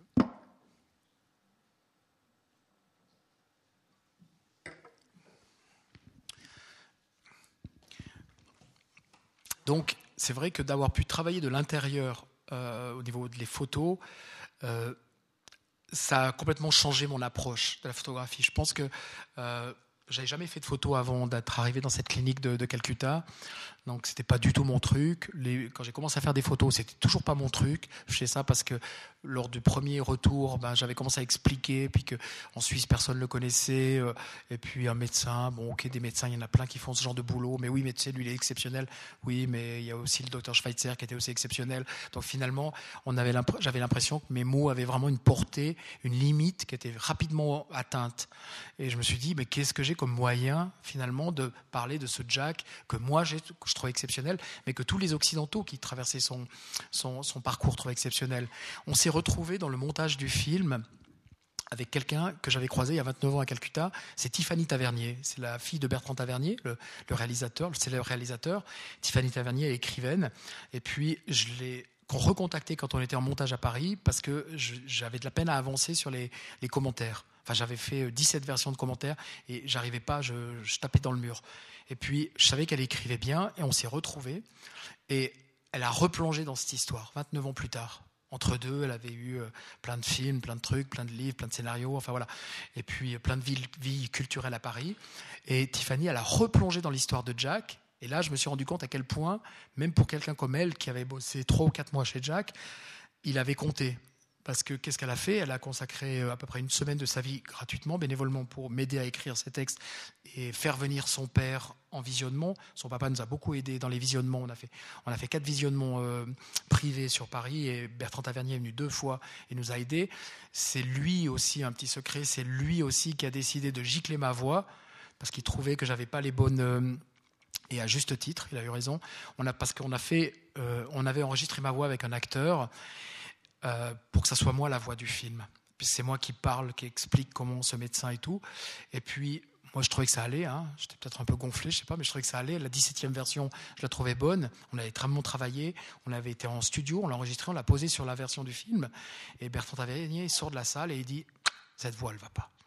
Elle va pas parce que trop d'enthousiasme, pas assez d'enthousiasme, trop d'emphase, pas assez d'emphase, trop de joie, pas assez de joie. Il me dit Non, non, ça va pas. Il faut changer la voix. Alors bon, moi je m'en foutais finalement parce que voilà, c'était pas vraiment important que ce soit ma voix. Ce qui était important, c'était que le film euh, touche quoi. Et finalement, on a cherché un acteur et on a trouvé un acteur jurassien, Franck Semlé, qui a accepté euh, de bénévolement, donc de prêter sa voix dans le film de Jack. Donc la voix qu'on entend, c'est Franck Semlé, donc c'est un acteur du Jura quoi. C'est quand même bien, non? Euh, et, et, ça passe très très bien, sa voix est parfaite quoi. Donc, euh, Tiffany Tavernier, pour revenir à elle, euh, elle est venue quand il y a eu ce symposium à Genève. On en avait déjà un peu parlé parce qu'il y a euh, une vingtaine d'années, Jack a commencé à écrire sa biographie. Il avait eu une commande chez un éditeur parisien, anglais, pardon, Bloomsbury, et il a commencé à écrire sa biographie, et puis il me l'a donnée. Il l'avait écrite à la main, il me l'a donnée, il m'a dit écoute, si tu veux trouver un éditeur, cherche mais il avait écrit que les quatre premières années de sa vie. Hein. Donc, parce qu'il me dit, moi je sèche, euh, ça m'embête, ça m'intéresse pas. Donc j'avais sa vie jusqu'à l'âge 4 ans. Quoi. C'est pour ça que j'avais que 20 pages, 29 pages, je crois, total. Mais c'était assez beau, c'était écrit à la main, c'était assez touchant parce qu'on apprenait à découvrir son milieu familial finalement. Et puis, euh, c'est un métier d'être, euh, de savoir écrire une, une biographie. Et puis, j'en ai parlé à Tiffany parce qu'elle était en train d'écrire la biographie d'Isabelle Laberhardt, qui sort ces jours-ci en librairie. Euh, et puis euh, elle me dit non non écoute euh, de nouveau elle me dit moi j'ai trop de jobs je suis sur ça je fais un scénario avec mon père avec mon frère Nils Tavernier puis aussi des films puis bon elle avait 2000 trucs en même temps. Puis elle est venue à Genève au symposium parce qu'elle voulait revoir Jack elle l'avait jamais revu depuis 29 ans. Elle est revenue et puis ils ont passé une soirée ensemble. Et puis lundi il y a 10 jours elle me dit ouais je vais faire cette biographie si Jack est d'accord. Bon moi j'étais content qu'elle soit d'accord mais on savait pas toujours pas si Jack serait d'accord parce que c'était lundi, il y a dix jours, et euh, il prenait l'avion le lendemain matin pour retourner à Calcutta, parce que depuis, il est reparti. D'abord à Londres, puis après à Calcutta, et Tiffany prenait le train l'après-midi pour retourner à Paris.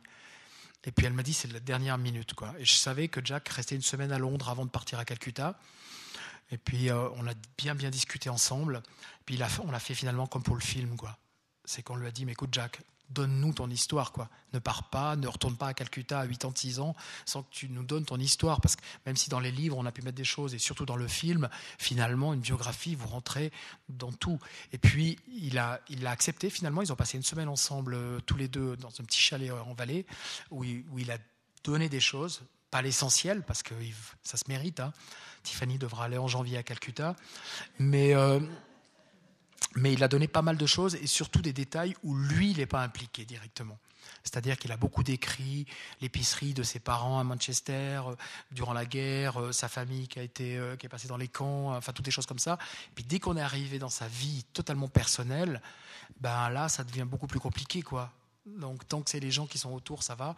Mais dès qu'il arrive à sa vie personnelle, ça devenait beaucoup plus compliqué. Mais là, c'est pour ça que euh, je pense qu'il y a encore deux ou trois mois de travail avec lui pour avoir toute son histoire. Parce qu'il a une vie tellement passionnante que, qu'elle sera longue à écrire, mais sûrement passionnante à lire aussi. Donc euh, voilà comment, je disais, des gens comme Tiffany Tavernier, qui l'ont rencontré à 29 ans, qui ont une carrière brillante après, ben, ils replongent dans le monde de Jack Prager. Et ça, c'est assez fou, quoi. Là, j'ai vu, on a fait une avant-première action, j'ai vu un médecin qui a travaillé avec Jack, c'est le médecin dont j'ai une photo. On voit, c'est cette fameuse photo. Si on peut juste ouvrir le rideau vers le monsieur qui dort là-bas. Vous voyez cette, cette photo-là, exactement, on est droit dedans. Non, celle-là, ouais, en face de vous, madame. La main, cette main, c'est un médecin euh, valaisan. C'est pas la main du docteur Préguer, hein. c'est un médecin valaisan qui a travaillé quelques mois avec Jack et qui euh, euh, j'ai eu, une chance incroyable. J'ai eu trois photos de lui et j'ai eu celle-ci. Celle-ci, elle a une force parce qu'elle a un triangle qui part des yeux de l'enfant, qui vont aux yeux de la, mère et qui arrivent sur la main. Donc on a ces trois éléments qui sont des éléments assez essentiels. Ouais, finalement, on peut complètement ouvrir. C'est des éléments assez essentiels parce qu'on a les yeux et on a le geste médical. Cette photo, elle a été prise pour euh, symbole pour euh, MSF pendant une dizaine d'années. Euh, j'avais gagné un prix aussi avec cette photo parce qu'elle représentait vraiment l'urgence médicale. Et j'ai retrouvé ce médecin, il est venu l'autre jour, je l'avais jamais revu depuis, pourtant il n'habite pas très loin, quoi. il est revenu et il m'a dit que ouais, lui, il retourne juste après Noël revoir Jack, et il n'est jamais retourné depuis une bonne vingtaine d'années. Pour lui, ça a été l'expérience la plus forte qu'il ait vécue dans sa vie, c'est d'avoir traversé cette clinique de rue d'avoir pu travailler avec lui. J'ai encore du temps ou je sais pas, ça va? Oui, oui, ok, d'accord.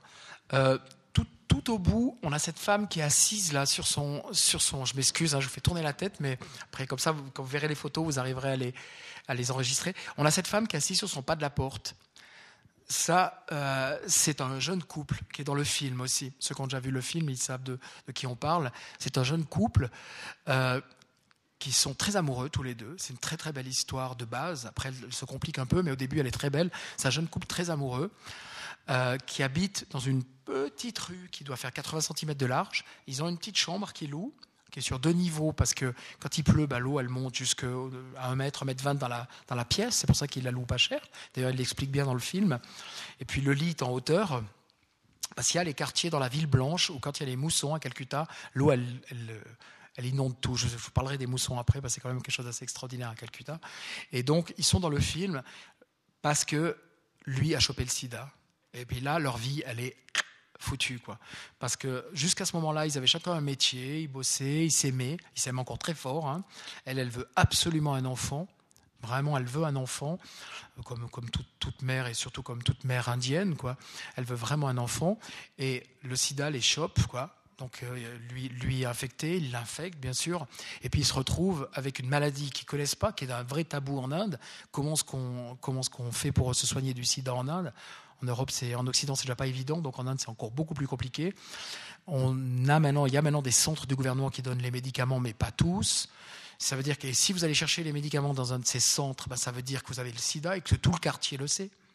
Et que quelqu'un, vous allez croiser quelqu'un qui aura croisé quelqu'un qui en aura parlé avec votre quartier, puis vous êtes venu banni, parce que le sida, euh, pour eux, ça s'attrape quand même au toucher. Vous pouvez le serrer la main et puis vous chopez le sida. Donc il y a encore beaucoup d'images comme ça qui sont très, euh, très fortes. Hein. comme avec la lèpre. On s'est tout le temps imaginé qu'on choperait la lèpre euh, uniquement au toucher, alors qu'on sait aujourd'hui que, voilà, les gens qui ont travaillé pendant des, cinquantaines d'années, des Raoul Follereau, des Jack Prieger avec les lépreux, la choperont jamais. Quoi, ça se chope pas comme ça, la lèpre. Donc le sida, on sait comment on l'attrape en l'occurrence, mais eux, leur vie, elle est ravagée. Quoi. Et je ne vais pas vous expliquer tout le film, mais eux, ils jouent un très grand rôle dans ce film. Et, cette photo, là, je l'ai faite le jour où on a tourné. Bah, c'est la seule fois où on a pu aller chez eux la seule et unique fois. Donc là, j'ai fait la photo au moment où on a terminé le tournage, parce qu'il y a une telle pression au niveau du quartier, de la population, qu'on avait avec nous des gens de Calcutta Espoir, donc la fondation, qui empêchait les gens de rentrer dans la rue, mais la pression devenait tellement, tellement grande, tellement grande, tellement grande. Et puis il y a une journaliste qui est rentrée, qui a dit oui, mais euh, qu'est-ce que vous faites? Vous avez des autorisations de tournage, mais euh, euh, pourquoi vous intéressez à ces gens? Qu'est-ce qu'ils ont? Parce qu'ils avaient fait croire qu'ils avaient la tuberculose. Donc tout le quartier pensait qu'ils avaient la tuberculose. Et puis là, on a compris qu'on les mettait en danger réellement. Donc on a arrêté le tournage et on est parti avec eux. Et on n'a jamais pu retourner. On avait redemandé pour une deuxième fois et puis trouvé qu'ils s'exposaient beaucoup trop. Quoi. Donc ça, c'est aussi une des phases de, Calcutta un peu moins, un peu moins sympa, c'est clair.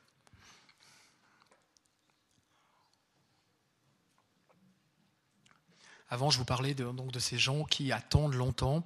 Sur les deux photos dans la mousson, euh, juste pour commencer à parler de la mousson, je m'excuse, on aurait dû tous les mettre sur le PowerPoint, mais finalement, euh, tous ceux qui s'endorment se réveillent comme ça. Les, deux dans la mousson, ça, c'est vraiment les débuts de Jack. C'est-à-dire ces gens qui ont traversé la moitié de la ville. Et, la photo qui est pour moi la plus à droite, c'est vraiment le radeau de la Méduse. Ces gens, on a l'impression qu'ils sont ils sont sur un bateau, il y a l'eau, il y a leur, il y a leur, euh, leur reflet dans l'eau. Ils sont là à attendre toute la journée. Et c'est quasiment une peinture. J'ai eu vraiment beaucoup de chance avec cette photo-là parce que euh, ces gens, ils, sont, ils me regardent, ils sont dignes. Donc je me suis mis à genoux là pour être à leur hauteur. Hein. Et c'est très très impressionnant de voir cette file de personnes qui sont là dans, l'eau de la mousson pour venir recevoir des soins.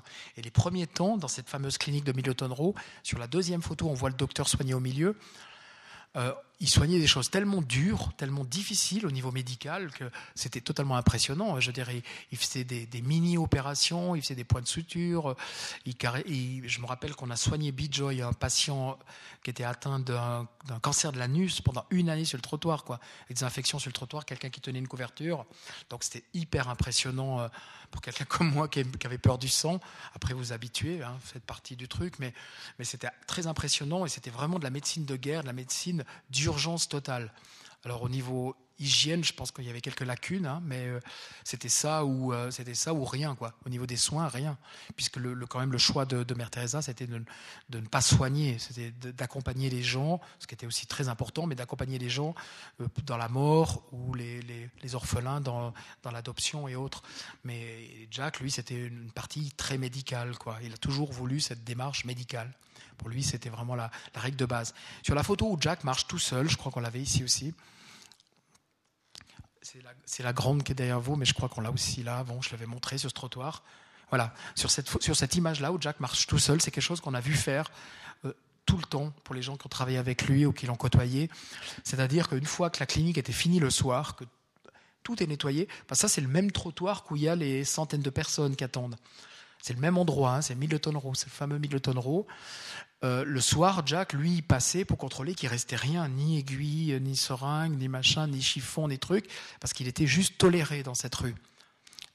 on est dans un quartier bourgeois, au fond il y a une grande église euh, chrétienne, puis en face il y a des, immeubles bourgeois, et donc il, était toléré dans cet endroit-là parce qu'il s'était appuyé au presbytère. Là c'est le presbytère, ce mur qu'on voit, et il était à cet endroit-là parce que le prêtre, au moment où il a été expulsé du Bangladesh, Jack, le prêtre a accepté qu'il puisse stocker des médicaments dans son garage. Mais c'était jamais imaginé le prêtre qui aurait 800 euh, personnes tous les matins devant chez lui. Donc après, ça a créé pas mal de tensions jusqu'au moment où la police est venue fermer la clinique 12 euh, ans plus tard. Donc il est resté 12 ans sur ce trottoir, euh, pardon, 14 ans plus tard. Il est resté 14 ans sur ce trottoir à monter tous les matins une clinique avec des bambous, des bâches, des plastiques par terre et la redémonter le soir. Donc c'est cette ténacité, c'est ce truc-là qui, qui, nous a transmis à nous qui l'avons côtoyé et, et qui le côtoyait encore puisqu'il est toujours à Calcutta. Quoi. C'est cette ténacité, c'est, cet exemple d'absolu qui est, complètement euh, incroyable chez un, un humain, quoi, on peut dire, parce que, je veux dire, il va au bout du truc. Dans le film, il y a un extrait où il s'énerve très fort, Jack, parce que les, gens qui l'aident à prendre des décisions au niveau du fonctionnement euh, des projets veulent diminuer les coûts de la trithérapie. Ça coûte trop cher, même si c'est des médicaments génériques, ça coûte trop cher. Donc on va diminuer les coûts, et pour diminuer les coûts, euh, ben, il faut soigner moins de personnes. Et Jack, il s'énerve très très fort dans cette réunion. Et, euh, enfin, très fort. À la manière de Jack, vous verrez dans le film, ceux qui le verront. Il s'énerve quand même. Et puis après, euh, je veux dire, à l'extérieur, il nous parle. Donc nous, on lui pose la question pourquoi il s'est énervé, bien sûr. C'est du pain béni pour, euh, pour nous à ce moment-là, parce que Jack était trop content de parler et expliquer pourquoi il a une telle rage contre, contre cette manière d'appréhender la, la, médecine. Parce que pour lui, la médecine ne doit pas avoir de limite. Ce n'est pas parce qu'on est pauvre qu'on ne peut pas avoir de la trithérapie. Quoi. En l'occurrence, c'est le seul projet en Inde qui donne de la trithérapie gratuitement. Donc, euh, quand je disais c'est un médecin, nous, il nous a tous impressionnés parce que c'est un médecin qui a toujours cherché les moyens de soigner ses patients des patients dans la globalité, c'est-à-dire dans les, soins médicaux, mais aussi dans les soins sociaux, en payant le billet de train, en donnant une paire de baskets, en donnant un peu d'argent euh, si nécessaire, en donnant de la nourriture. Donc il savait très bien qu'un gamin qui vient se faire soigner, à 12 ans, il travaille déjà, s'il ne va pas à l'école, donc s'il perd une journée de travail, et si en plus il n'est pas nourri, et si en plus il use ses baskets pour venir se faire soigner, il ne reviendra plus. Donc, il a, mis, et il a mis en place un système où la personne n'est pas euh, péjorée si elle vient un jour se faire soigner. Oui, monsieur. Le souci de scolarisation m'a aussi impressionné. Oui, alors attendez, on va euh, juste continuer encore un petit moment. Euh... Peut-être je vous propose que, que Benoît Lange termine et puis qu'ensuite on passe aux questions si ça vous va. D'accord. Euh, je vais juste terminer par les, moussons, parce que pour moi c'est quelque chose de très important, les moussons, parce que j'ai adoré les moussons à, Calcutta, et puis ceux qui ont été en Inde ben, savent à quel point les moussons c'est quelque chose de, que nous on ne connaît pas déjà. C'est une saison qu'on ne connaît pas, c'est une saison qui est, magnifique, parce que c'est la saison de la joie d'abord, parce que quand les moussons sont bonnes, ben, tout le reste de l'année sera bon. Hein. Donc euh, sa, vie, elle repose sur une saison réussie finalement. C'est comme si... Euh, voilà, nous, euh, si l'été était beau, ben, on serait heureux tout le reste de l'année. Et c'est pour ça aussi que depuis quelques années, avec les dérèglements climatiques, ça devient vraiment très très difficile. Et quand on est allé en 2014, on est allé exprès pour les moussons. Moi, j'avais regardé sur les dix dernières années euh, le nombre de, millimètres d'eau qui tombait par jour. Enfin voilà, j'ai regardé un peu tout ça sur Internet. Et puis, je me suis rendu compte que ce serait très compliqué de fixer une période. Camille avait aussi un emploi du temps de fou. Euh, c'est lui aussi qui vient de faire le film sur Jean Ziegler, qui a fait, enfin il est sur plein de films en partout, il est partout, il son nom partout. Et il me dit, moi j'ai trois semaines à donner, mais il faut que tu me dises plusieurs mois à l'avance. Alors j'aurais espéré qu'il me dise, tu me dis deux jours à l'avance, et puis, mais c'était pas comme ça. Donc j'ai dû, dû essayer de broder. Et le moins de risque que je prenais, c'était de partir au début septembre, parce que je voulais avoir la ville sous les moussons. Je savais que lui marcherait dans les rues avec de l'eau jusqu'à la taille, ce serait pas un problème. Et puis, je voulais avoir les projets sous, la pluie. Je voulais voir les patients qui arrivent et tout. Et puis, il y a une atmosphère qui est très spéciale hein, aussi, quand il, y quand il y a les moussons. Et puis, on est parti trois semaines et on a eu zéro pluie. Donc, on s'est fait trois semaines au mois de septembre. On a pris la queue des moussons. Parce que je me suis dit, avec la queue des moussons, on a vraiment de la chance d'avoir de la pluie. On est quitté la ville de Calcutta pendant trois ou quatre jours pour aller voir un projet avec Jack. Et pendant qu'on était là-haut, ils ont eu de la pluie pendant deux jours. Et quand on est revenu, il avait fini de pleuvoir. J'étais vraiment découragé. On a une petit, petite histoire, on a une nuit où il y a une, petite pluie de mousson qui est tombée. Et le lendemain matin, moi, je me réveille et puis je dis Camille, c'est bon, tu as bien dormi. Euh, lui dormait 4-5 heures par nuit, très petit dormeur. Et puis il me dit euh, Ouais, été filmer les moussons cette nuit. Puis je dis ah Bon, il a plu, j'avais rien vu. Lui, bon, ben voilà, il avait entendu pleuvoir. Il y avait eu une pluie. Vous la trouvez sur, euh, vous la trouvez sur YouTube, cette pluie. Elle est marrante parce que vous verrez, il a fait une scène, il a une seule scène qui a réussi parce qu'après la pluie s'est arrêtée. Parce que euh, le problème, c'est qu'on voulait filmer les moussons, mais on s'était aussi un peu organisé. On avait acheté des grands parapluies indiens, très très grands, parce qu'on peut pas, il pleut tellement fort qu'on devait. J'avais créé une sorte de harnais que lui pouvait tenir là pour qu'il soit indépendant. Mais cette nuit-là, on n'était pas prêt du tout. Enfin, lui n'était pas prêt non plus pour marcher dans la rue. Puis il a plu pendant 10 minutes, quoi, 15 minutes. Donc vous la le trouvez cet extrait. Il est très marrant cet extrait. Parce qu'il y a une histoire avec un chien, vous verrez que c'est sympa. Mais finalement, c'est la seule pluie qu'il y a eu. Mais moi, j'ai vécu des moussons très très fortes à Calcutta. Et là, c'est vraiment une période bénie pour un photographe parce que dans le centre-ville, l'eau peut monter jusqu'à 1m50, 1m80 sans problème dans certaines rues. Et je me rappelle une fois, j'ai amené ma maman à Calcutta. On est rentré dans un restaurant, c'était sec. On est ressorti trois heures, deux ou trois heures après. On avait de l'eau jusqu'aux genoux. On est ressorti. Moi, je suis ressorti dans la nuit. J'avais de l'eau jusqu'à la taille. Et le lendemain matin, on avait de l'eau plus haut que la taille, quoi. Parce qu'il pleuvait, il pleuvait, il pleuvait. Et comme les canalisations du centre-ville ont été faites en 1905 pour 1,5 million d'habitants, ben, vous imaginez à quel point. Est-ce qu'il y a plein de scènes extraordinaires. Déjà, les poissons du Gange, le Gange déborde, les poissons du Gange sont dans la ville. Donc vous voyez des gens à des carrefours en train de pêcher. Donc c'est des trucs, il y a des trucs, mais hyper, c'est hyper marrant quoi. Euh, les taxis n'arrivent plus à avancer parce que les moteurs sont noyés. Donc les tireurs de pouce-pouce, les fameux tireurs de rickshaw, bah, ils font fortune dans l'espace de quelques jours parce que tout le monde est obligé de prendre les tireurs de pouce-pouce puisque c'est la force, la force du bras et de la jambe. Euh, il y a des, aussi un autre truc, ouais, j'ai vécu un truc, là j'y pense maintenant, il y a toutes ces bouches d'égout qui, sont, qui avaient été faites par les Anglais aussi, qui ont chaque 50 mètres à peu près dans les rues. Donc ils enlèvent les grilles dessus pour que l'eau elle parte plus. Puis ils mettent un grand bâton de bambou. Mais le problème c'est qu'il y a des gens qui piquent les bâtons de bambou. Puis plus personne sait où sont les trous. Et euh, quand vous marchez dans la rue, vous devez faire tout le temps hyper gaffe. Et une année, je crois que c'était en 91, 92, moi je suis tombé dans un de ces trous avec les appareils photo. Et heureusement que ce n'était pas du numérique, hein, parce que tout, tout, y est passé, quoi. Moi et les appareils, quoi. On a tout séché, ça a été, quoi.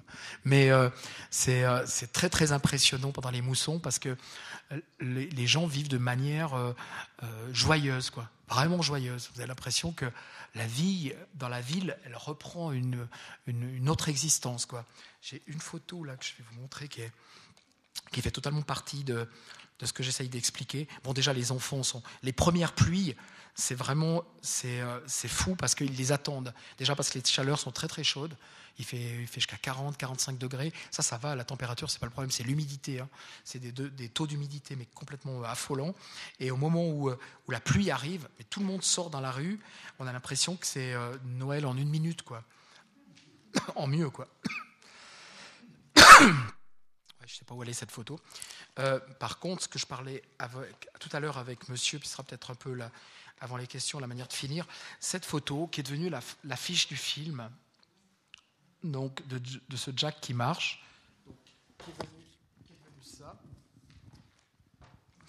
Parce que quand on a commencé à préparer l'affiche au mois de juin de ce film, ben, on a cherché des photos, on a cherché d'abord des extraits de films, enfin des, des, captures d'images, sur euh, captures d'écran. Et puis on ne on, trouvait rien, on ne trouvait pas un Jack qui avait la force et tout. Puis finalement, on a regardé dans les photos noir-blanc d'autres personnes, puis finalement, il y a eu celle-ci parce que il a un côté très positif, il a un côté entraînant, il a un côté euh, vraiment où il avance, quoi. Il avance dans la vie, il nous entraîne avec lui. Et puis on a fait une affiche en noir-blanc. On a fait une première affiche en noir-blanc. Après, on a fait une deuxième qu'on a améliorée, puis on l'a présentée euh, aux producteurs et, aux distributeurs. Et puis, ils ont dit affiche noir-blanc, non, parce que ça sera une expo de Benoît Lange. Les gens, ils feront pas le rapport. Ils penseront surtout que c'est un film en noir-blanc. Alors bon, on a recherché des images, ça nous a pris des jours et des jours pour trouver l'image de l'affiche, c'est tellement compliqué. Puis finalement, le graphiste, ben, il l'a colorisé. Alors je pense que c'est la seule fois de ma vie où j'autoriserai une colorisation d'une de mes photos, mais euh, comme il l'a colorisé à l'indienne finalement, parce que en Inde, vous savez, vous avez ces peintres qui font les, euh, surtout à Calcutta, c'est un peu peut-être la dernière ville en Inde où ça existe, qui font les affiches de cinéma peintes quoi. Ils les peignent encore.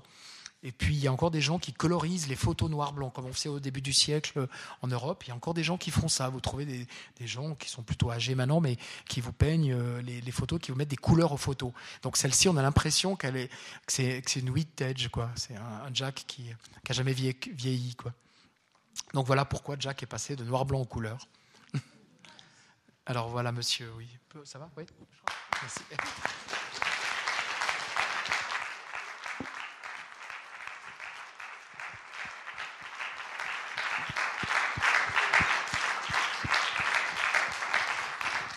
Sans transition pour monsieur. Mon but, c'était pas de raccourcir, c'était de, c'était de prolonger, en fait, avec la question. Euh, j'ai observé dans le film qu'il s'occupait beaucoup des liens sociaux des personnes et aussi qu'il créait une école, etc. Donc, ça m'aurait intéressé encore ajouter deux, trois mots à ce sujet-là, si c'est possible. Ah, moi je rajoute Pardon. Non, j'ai compris que vous vouliez rajouter. Euh, oui, parce que Jack, il soigne les gens, le corps, l'âme, la vie, c'est une globalité. Il ne s'est pas arrêté aux soins médicaux. C'est vrai que les premières années, on ne s'en rendait pas compte. Moi, je ne m'en rendais pas compte. Je disais, un médecin, il soigne, il faut trouver des médicaments. C'était important. Il faut trouver de l'argent. C'était important aussi, il en faut. Mais il est en souci pour ses patients. Ça, on s'en est vraiment rendu compte. Et cet extrait dans le film où il est en souci pour ces gens qui sont délocalisés, ça a été un peu le cadeau de notre tournage parce que on s'est vu, on s'est rendu compte que ce type, il en souci pour leur santé euh, familiale, leur santé psychique, leur santé médicale, bien entendu, mais finalement, il en souci pour leur être dans une globalité de l'être. Et ça, pour nous, c'était, ouais, c'était vraiment très très fort, quoi. Et il a toujours été comme ça. Depuis le début, il était comme ça. Là, on l'a vu plusieurs fois revenir sur les, euh, quand on allait dans les projets avec lui. Il ouvrait sa besace, puis il sortait des bouteilles parce qu'il avait des bouteilles vides. Puis il disait Ah, mais toi, t'en as pas eu la semaine dernière. Il donne Aujourd'hui, ça n'a plus une grande valeur en Inde, les bouteilles vides. Ça, à un moment donné, c'était un vrai business. Les enfants ramassaient, euh, ceux qui étaient allés en Inde, vous savez, c'est, je veux dire, les enfants vous courez après dans la rue pour récupérer les bouteilles vides, que ça valait 50 paysas, donc un demi, demi roupie. Et puis, euh, à la fin de la journée, ils arrivaient à revendre ça. On parlait d'écologie avant. C'est vrai que c'est intéressant aussi de se rendre compte que l'Inde a pris une tournure qui n'est pas la plus intéressante et pas la plus euh, gratifiante au niveau écologique parce que les chiffonniers, ben, ils sont en train de, perdre leur métier parce qu'il y a trop, il y a trop de déchets, il y a trop de papier. Le papier qui valait. Jacques nous a expliqué dans la biographie avec Tiffany, il nous a expliqué que les premières années, le soir, il envoyait des gens et lui-même, ils allaient récupérer les journaux dans les hôtels. Donc on lui donnait facilement parce qu'ils avaient, de l'estime pour lui. Puis le lendemain matin, ils allaient le revendre. Puis ça faisait 7 roupies le kilo. Puis avec ces 7 roupies, il avait des médicaments pour continuer de soigner. Donc c'est ça que le papier, le plastique et des choses comme ça. Donc il était plus ou moins aussi chiffonnier d'une certaine manière. En tout cas, il avait des gens qui le faisaient pour lui. Et puis aujourd'hui, plus personne ne récupère vos bouteilles en plastique, ça n'a plus de valeur. Donc, euh, l'entrée des villes, ben, vous avez des, kilomètres de bouteilles en plastique et de sachets en plastique. Le papier, euh, qui valait 7 roupies, je crois qu'il vaut 2 roupies aujourd'hui. Ça, plus la dévaluation de la roupie indienne, donc ça n'a plus de valeur vraiment. Donc, pour moi, c'est vraiment assez compliqué parce que avant, quand vous aviez un journal, que vous liez journal, vous pouvez être sûr d'avoir derrière vous, à quelque part, quelqu'un qui lorgnait pour récupérer les, les 128 grammes de papier que vous étiez en train de lire, quoi. Aujourd'hui, ça c'est fini, quoi, ou quasiment fini. Il y a encore quelques grandes villes où on récupère, grandes villes euh, de chiffonniers en dehors de Calcutta, où on récupère un peu les déchets, mais ça n'a plus une vraie valeur marchande. Vous avez évoqué rapidement l'appel de Jack Prager, et moi j'avais envie de vous entendre un peu plus sur ce qui s'est passé. C'est ce qui a, dans le fond, bouleversé sa vie. Il aurait pu vivre tranquillement euh, en Angleterre. Il a choisi de partir pour l'Inde. Est-ce que vous en savez un peu sur ce moment clé, ce moment pivot de, sa vie qui a provoqué ensuite tous les mouvements chez vous et comme chez d'autres Alors oui, on, sait ce qui s'est passé. Euh, en tout cas, ce qu'il a bien voulu nous dire, hein, euh, mais c'est aussi, il a toujours eu la même histoire, donc on pense qu'elle est, vraiment vécue de l'intérieur.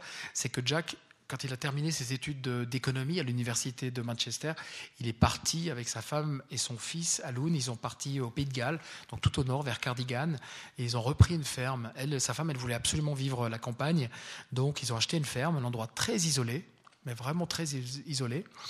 On, est allé pour le tournage, on a vu quoi. Euh, en plus, l'hiver, c'était 5-6 mois de route bloquée. Enfin, vraiment un endroit on ne peut pas s'imaginer. Parce qu'on est allé au printemps, c'était très beau et très vert. Et voilà, très bucolique, et un endroit très très isolé. Et euh, au bout de quelques mois, sa femme n'a pas tenu, parce que c'était quand même une citadine, elle est repartie avec son fils, et Jack s'est retrouvé seul. Et pendant huit ans, il a continué de faire fonctionner sa ferme, donc de manière très pauvre. Hein. il nous expliquait que vraiment c'était très très compliqué, quoi, de, faire, de, gagner sa vie en étant euh, euh, en étant un paysan au Pays de Galles dans les années 60.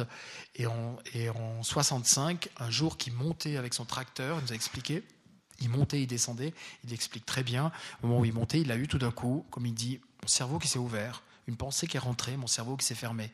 Et cette pensée, c'était deviens médecin. Alors il n'explique pas plus que ça, il me dit c'était très basique, hein, très simple, hein. j'ai eu cette pensée qui est rentrée en moi de manière incroyable, je dois devenir médecin. Et le soir même, il a essayé de, regarder, de faire des téléphones à des gens qui connaissaient à Londres et tout, pour essayer de trouver comment s'inscrire dans une université de médecine. Et dans les mois qui ont suivi, il a, été refusé de toutes les universités anglaises. Ça, on ne le dit pas aussi dans le film. Parce qu'il était trop âgé, il avait 35 ans à ce moment-là. Et c'est uniquement une université irlandaise qu'il a acceptée, donc en pleine guerre avec l'IRA. Donc il a vécu des années assez difficiles euh, en Irlande en tant qu'anglais qui vient étudier et qui était déjà très âgé. Donc c'est à ce moment-là qu'il a eu euh, le début pour lui de la médecine. Il a écrit au docteur Schweitzer à ce moment-là. On en parlait tout à l'heure, en lui disant mais j'ai envie de venir euh, travailler en Afrique avec vous. Et lui lui a répondu. J'ai vu la lettre. Hein, lui lui a répondu. Euh, fais d'abord tes médecines, on en parlera. Finis ta médecine, on en parlera plus tard. Quoi. En gros, c'est ça que ça voulait dire la lettre. Hein. Et euh, Jack a terminé ses études de médecine. Il a été engagé dans un hôpital de Dublin comme euh, stagiaire médecin. Puis il a entendu un appel à la radio où on cherchait des médecins prêts à s'engager dans les camps de, de réfugiés du Bangladesh. C'était la guerre avec le Bangladesh. Puis là, il est parti. Voilà. Une question ici Merci. Je voulais juste savoir, euh, pour, la, pour prendre la photo de cette femme qui est en, sur la couverture. Est-ce que vous lui avez demandé la permission de la, prendre ou bien quand vous étiez seul avec elle? Bah, Disons, c'est un peu comme travail Camille, ce que je me suis rendu compte, c'est que notre proximité, elle est tellement grande. Des fois, je parle pas la langue, elle parlait peut-être bihari, donc je parle pas la langue. Euh, moi, je bredouille un peu d'hindi, de bengali. Euh, mais finalement, la proximité est tellement grande que l'appareil photo est jamais caché. Donc, euh, qu'elle elle refuse, elle veut pas. Je suis, je suis, face à elle, hein, je suis à côté d'elle. Ce que je fais beaucoup, c'est que je fais beaucoup de photos de poitrine, c'est-à-dire souvent l'appareil reste à cette hauteur-là. Et puis on continue de se regarder, quoi, pour garder l'intensité du regard. Pour pas tout d'un coup qu'il y ait cette boîte entre nous qui fasse que voilà, il y a de la technique qui s'installe entre nous et puis que moi je suis uniquement, euh, euh, je deviens uniquement le messager finalement de ce qu'elle veut bien donner à la photo. Alors cette proximité, quelquefois, elle m'a joué des tours. Hein, euh, je me rappelle une photo que je voulais absolument faire à Bénarès d'une petite fille qui était magnifique, qui dansait au bord du, Gange, qui tournait autour d'un arbre sacré, un goli, et puis c'était magnifique. Mais j'ai pas pu, j'ai dû rester au moins une demi-heure pour essayer d'avoir cette photo qu'elle accepte. J'étais à côté d'elle. Hein mais elle se foutait complètement de moi. Hein. Je veux dire, euh, elle me regardait, elle retournait dans l'autre sens. J'ai pas pu avoir la photo du tout, quoi. Je l'ai pas eu parce et je pense que j'avais un zoom, j'aurais eu, mais elle aurait peut-être pas été bonne.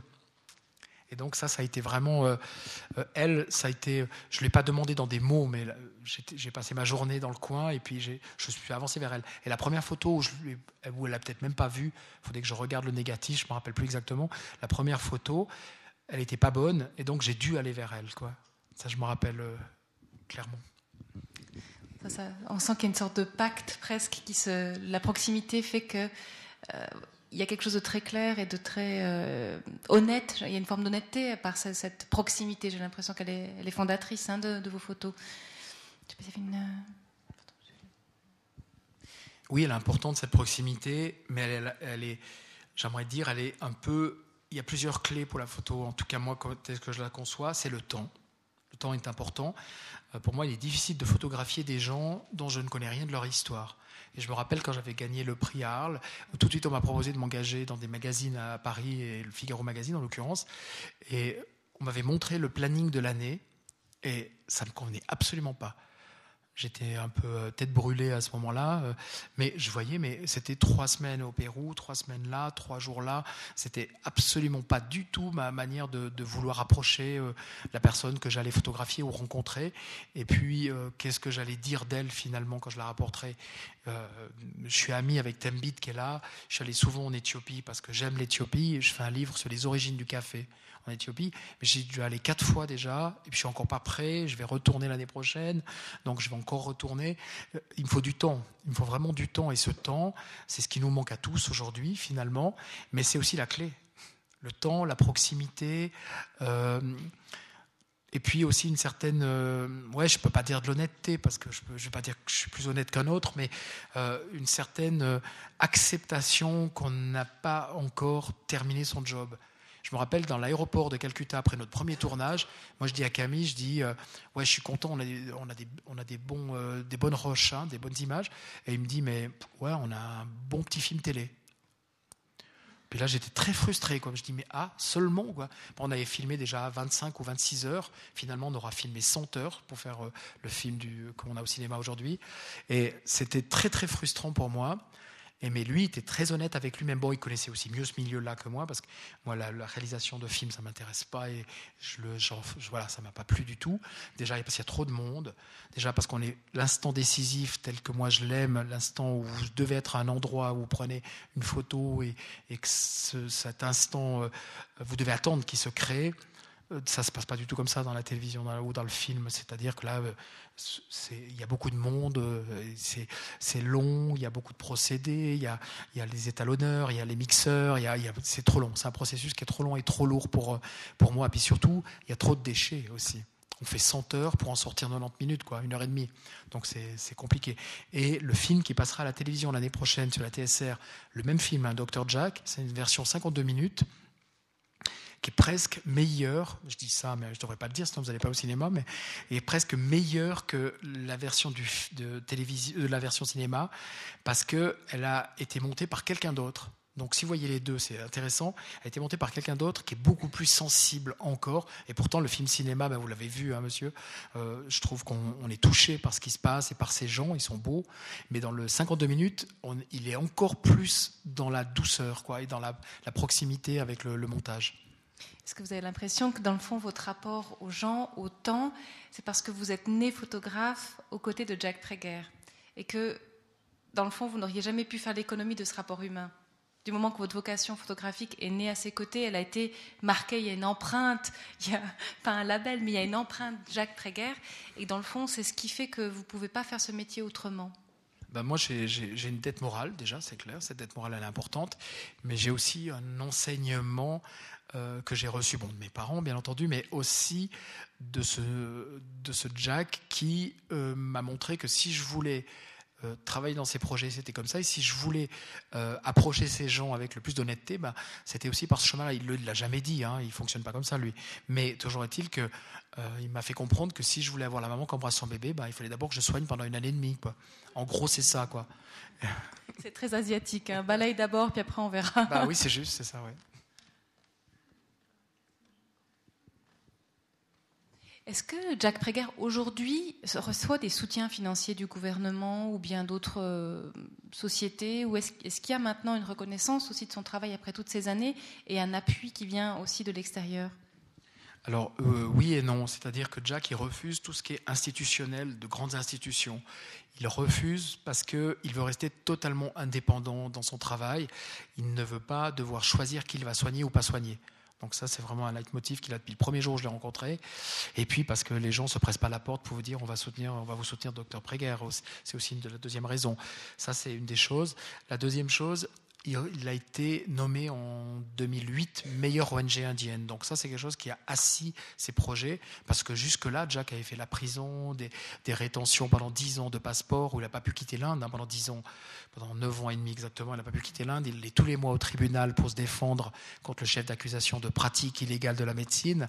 Donc ça, ça a duré, duré, duré, duré. Donc il a pris la patience là aussi. Hein il m'expliquait qu'il allait à des séances au tribunal où le juge n'était pas là, où il arrivait avec une heure de retard, où euh, son avocat était malade, où la séance avait été reportée, ils avaient oublié de le prévenir, où le dossier n'avait pas suivi, il était resté, euh, je ne sais pas où, dans un autre bureau de Calcutta. Il m'a dit, il me dit, on aurait pu faire un, livre sur ces séances au tribunal. Tellement je suis allé une fois avec lui, c'est kafkaïen, c'est extraordinaire, quoi. Les, les, dossiers, ceux qui ont été en Inde, ils savent de quoi on parle, des, des piles de papier jusqu'au plafond, des, des, on comprend pas comment le système fonctionne. Et le système fonctionne. C'est ça le pire. C'est la démocratie. C'est une grande démocratie, l'Inde, avec plus ou moins de démocratie, mais c'est quand même démocratie, et ça fonctionne quand même. Quand vous postez une lettre en Inde, elle arrive. Donc, euh, euh, si on n'a pas volé le timbre, elle arrive. mais toujours est-il que Jack, euh,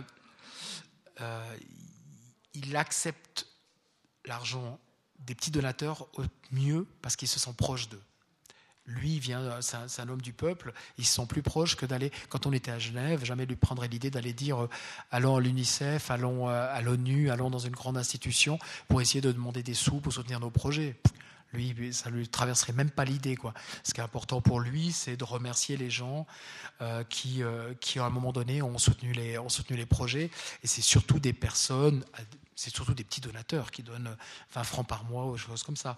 Après, euh, il s'est associé maintenant avec deux organisations euh, occidentales, HOP, qui est une organisation irlandaise, pour, euh, qui ont une petite clinique à Calcutta, donc ça c'est très récent, et puis une autre organisation indienne, où là il peut aussi avoir des soins moins chers, parce que les soins un peu plus pointus aujourd'hui, il les fait plus dans la clinique.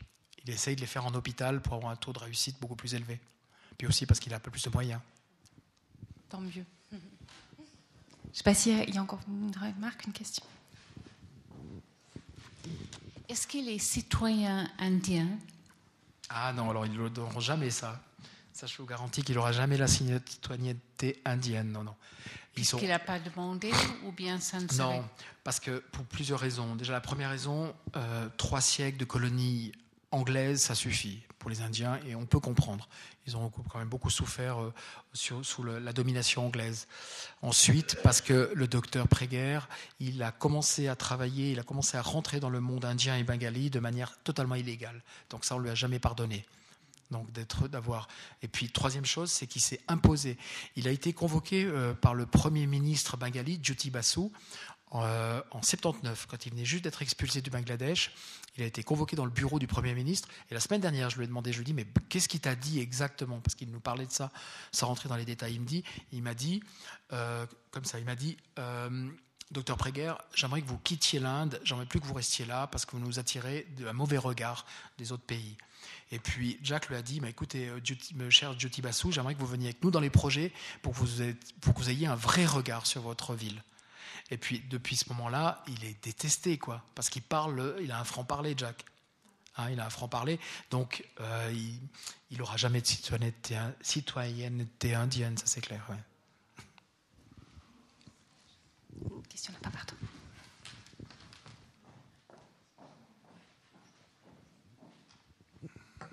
Merci beaucoup. J'ai juste une petite question. Je n'ai pas tout à fait compris euh, le docteur Jacques Breguer apparemment soignait beaucoup, beaucoup de patients euh, pendant la journée. Comment, comment il fait de traiter toutes ces facettes sociales, euh, familiales et tout ça face à ces, ce grand nombre de patients? Comment il fait? Parce qu'apparemment, il devrait avoir très peu de temps. Hein pour chaque personne. Alors, c'est juste, il avait un système. Euh, bon, déjà, il a une santé incroyable, ça c'est déjà une chose. Une endurance incroyable, donc c'est-à-dire, il soignait de 8 heures le matin à 7 heures du soir, à peu près. Donc on finissait à la bougie souvent. Hein. Moi j'ai vu souvent les, soins finir à la bougie. On commence à allumer les bougies le bord du. du euh, le film aurait été encore plus intéressant à ce moment-là, hein, en l'occurrence, le long du trottoir. Donc ça c'était la force de Jack. La deuxième chose, il avait, il créait des filtres dans ses, dans ses projets où il avait des gens qui allaient vers les patients, qui enregistraient les patients et qui regardaient pourquoi ils étaient venus. Il y a des fois, c'était une dysenterie, donc là, c'était une infirmière qui venait ou une assistante ou quelqu'un qui savait comment le faire et qui un peu mâchait le travail du docteur ou des docteurs. Parce que quand je l'ai rencontré, il était seul médecin, mais rapidement après, il a un deuxième, un troisième, un quatrième médecin indien qui ont travaillé à ses côtés. Il y a eu aussi un médecin australien, Peter Donald, qui est resté à peu près 4 ans avec Jack. On pensait que lui remplacerait Jack un jour. Puis finalement, il est reparti en Australie, il s'est marié, donc il a vécu sa vie autrement. Mais, euh, c'était des très longues journées. Ouais, c'est des très longues journées. Je, franchement, je ne sais pas comment il faisait, quoi. Vous verrez dans les images d'archives au début du film, on le voit, il passe de patient en patient en patient, et il prend son temps. C'est ça qui est incroyable. Je ne sais pas comment il faisait, quoi, avec du recul. Alors, c'est clair qu'on ne fait pas de la médecine aussi pointue qu'on peut la faire dans des cliniques chez nous, même comme il le fait aujourd'hui. Mais toujours est-il que jusqu'à la dernière patiente, elle, ce jour-là, bah, tout le monde passait, tout le monde était soigné. Et ça, c'était ce qui nous a tous impressionnés, c'est qu'on n'a jamais arrêté cette clinique tant que tout le monde n'avait pas été ausculté. Si quelqu'un souhaite encore poser une question? Sinon, on peut s'arrêter là maintenant. Et puis, de toute façon, comme le bar est ouvert, on peut poursuivre encore un petit peu les discussions. Et puis, il y a des livres à vendre, il y a des, choses à faire si vous le souhaitez, évidemment. En tout cas, je, vous remercie beaucoup, Benoît Lange, parce que vous avez une générosité aussi à parler de ce travail et à vous mettre à son service, qui est vraiment exemplaire. Et, euh, c'est vrai que quand on voit Jack Prager et la force de l'exemple, visiblement, ça devient contagieux. Oui, mais en même temps, euh, excusez-moi, je vous reprends, et aussi par rapport au début, pour moi, il n'y a pas du tout, du tout de dévotion. C'est que du plaisir parce que j'ai reçu cette chance-là, j'ai reçu la chance d'avoir rencontré Jack. Donc euh, je me dis pas ouais il faut que je fasse. C'est vraiment en plus maintenant c'est le moment le plus plus sympathique parce que c'est après des années de travail pour faire ce film, bah, on le sort et puis euh, d'être en quelque part son messager, c'est presque un cadeau qu'il m'a fait là. Donc je le vis vraiment comme ça. Je me dis pas, il faut porter les caisses, les cartons, les trucs. Et, je vis ça avec vraiment de, beaucoup de plaisir. Oui, quand je, quand je parlais d'exemplarité, au contraire, pour moi, l'exemple, c'est quelqu'un qui vous porte. Mm. Quand vous voyez quelqu'un qui, qui, vous donne une sorte de modèle, mais c'est pas, c'est plutôt l'envie de mm. faire.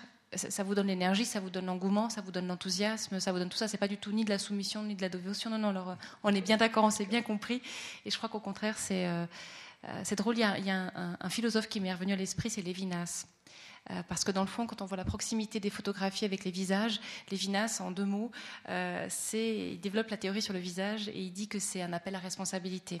Et j'ai l'impression que ce soit pour Jack Prager, que ce soit vous à travers vos photos, on est là-dedans. C'est que, quand vous parlez d'essentiel, c'est ce rapport d'humain à humain qui fait que tout d'un coup, tout devient assez simple.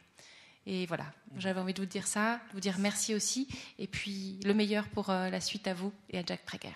Merci beaucoup.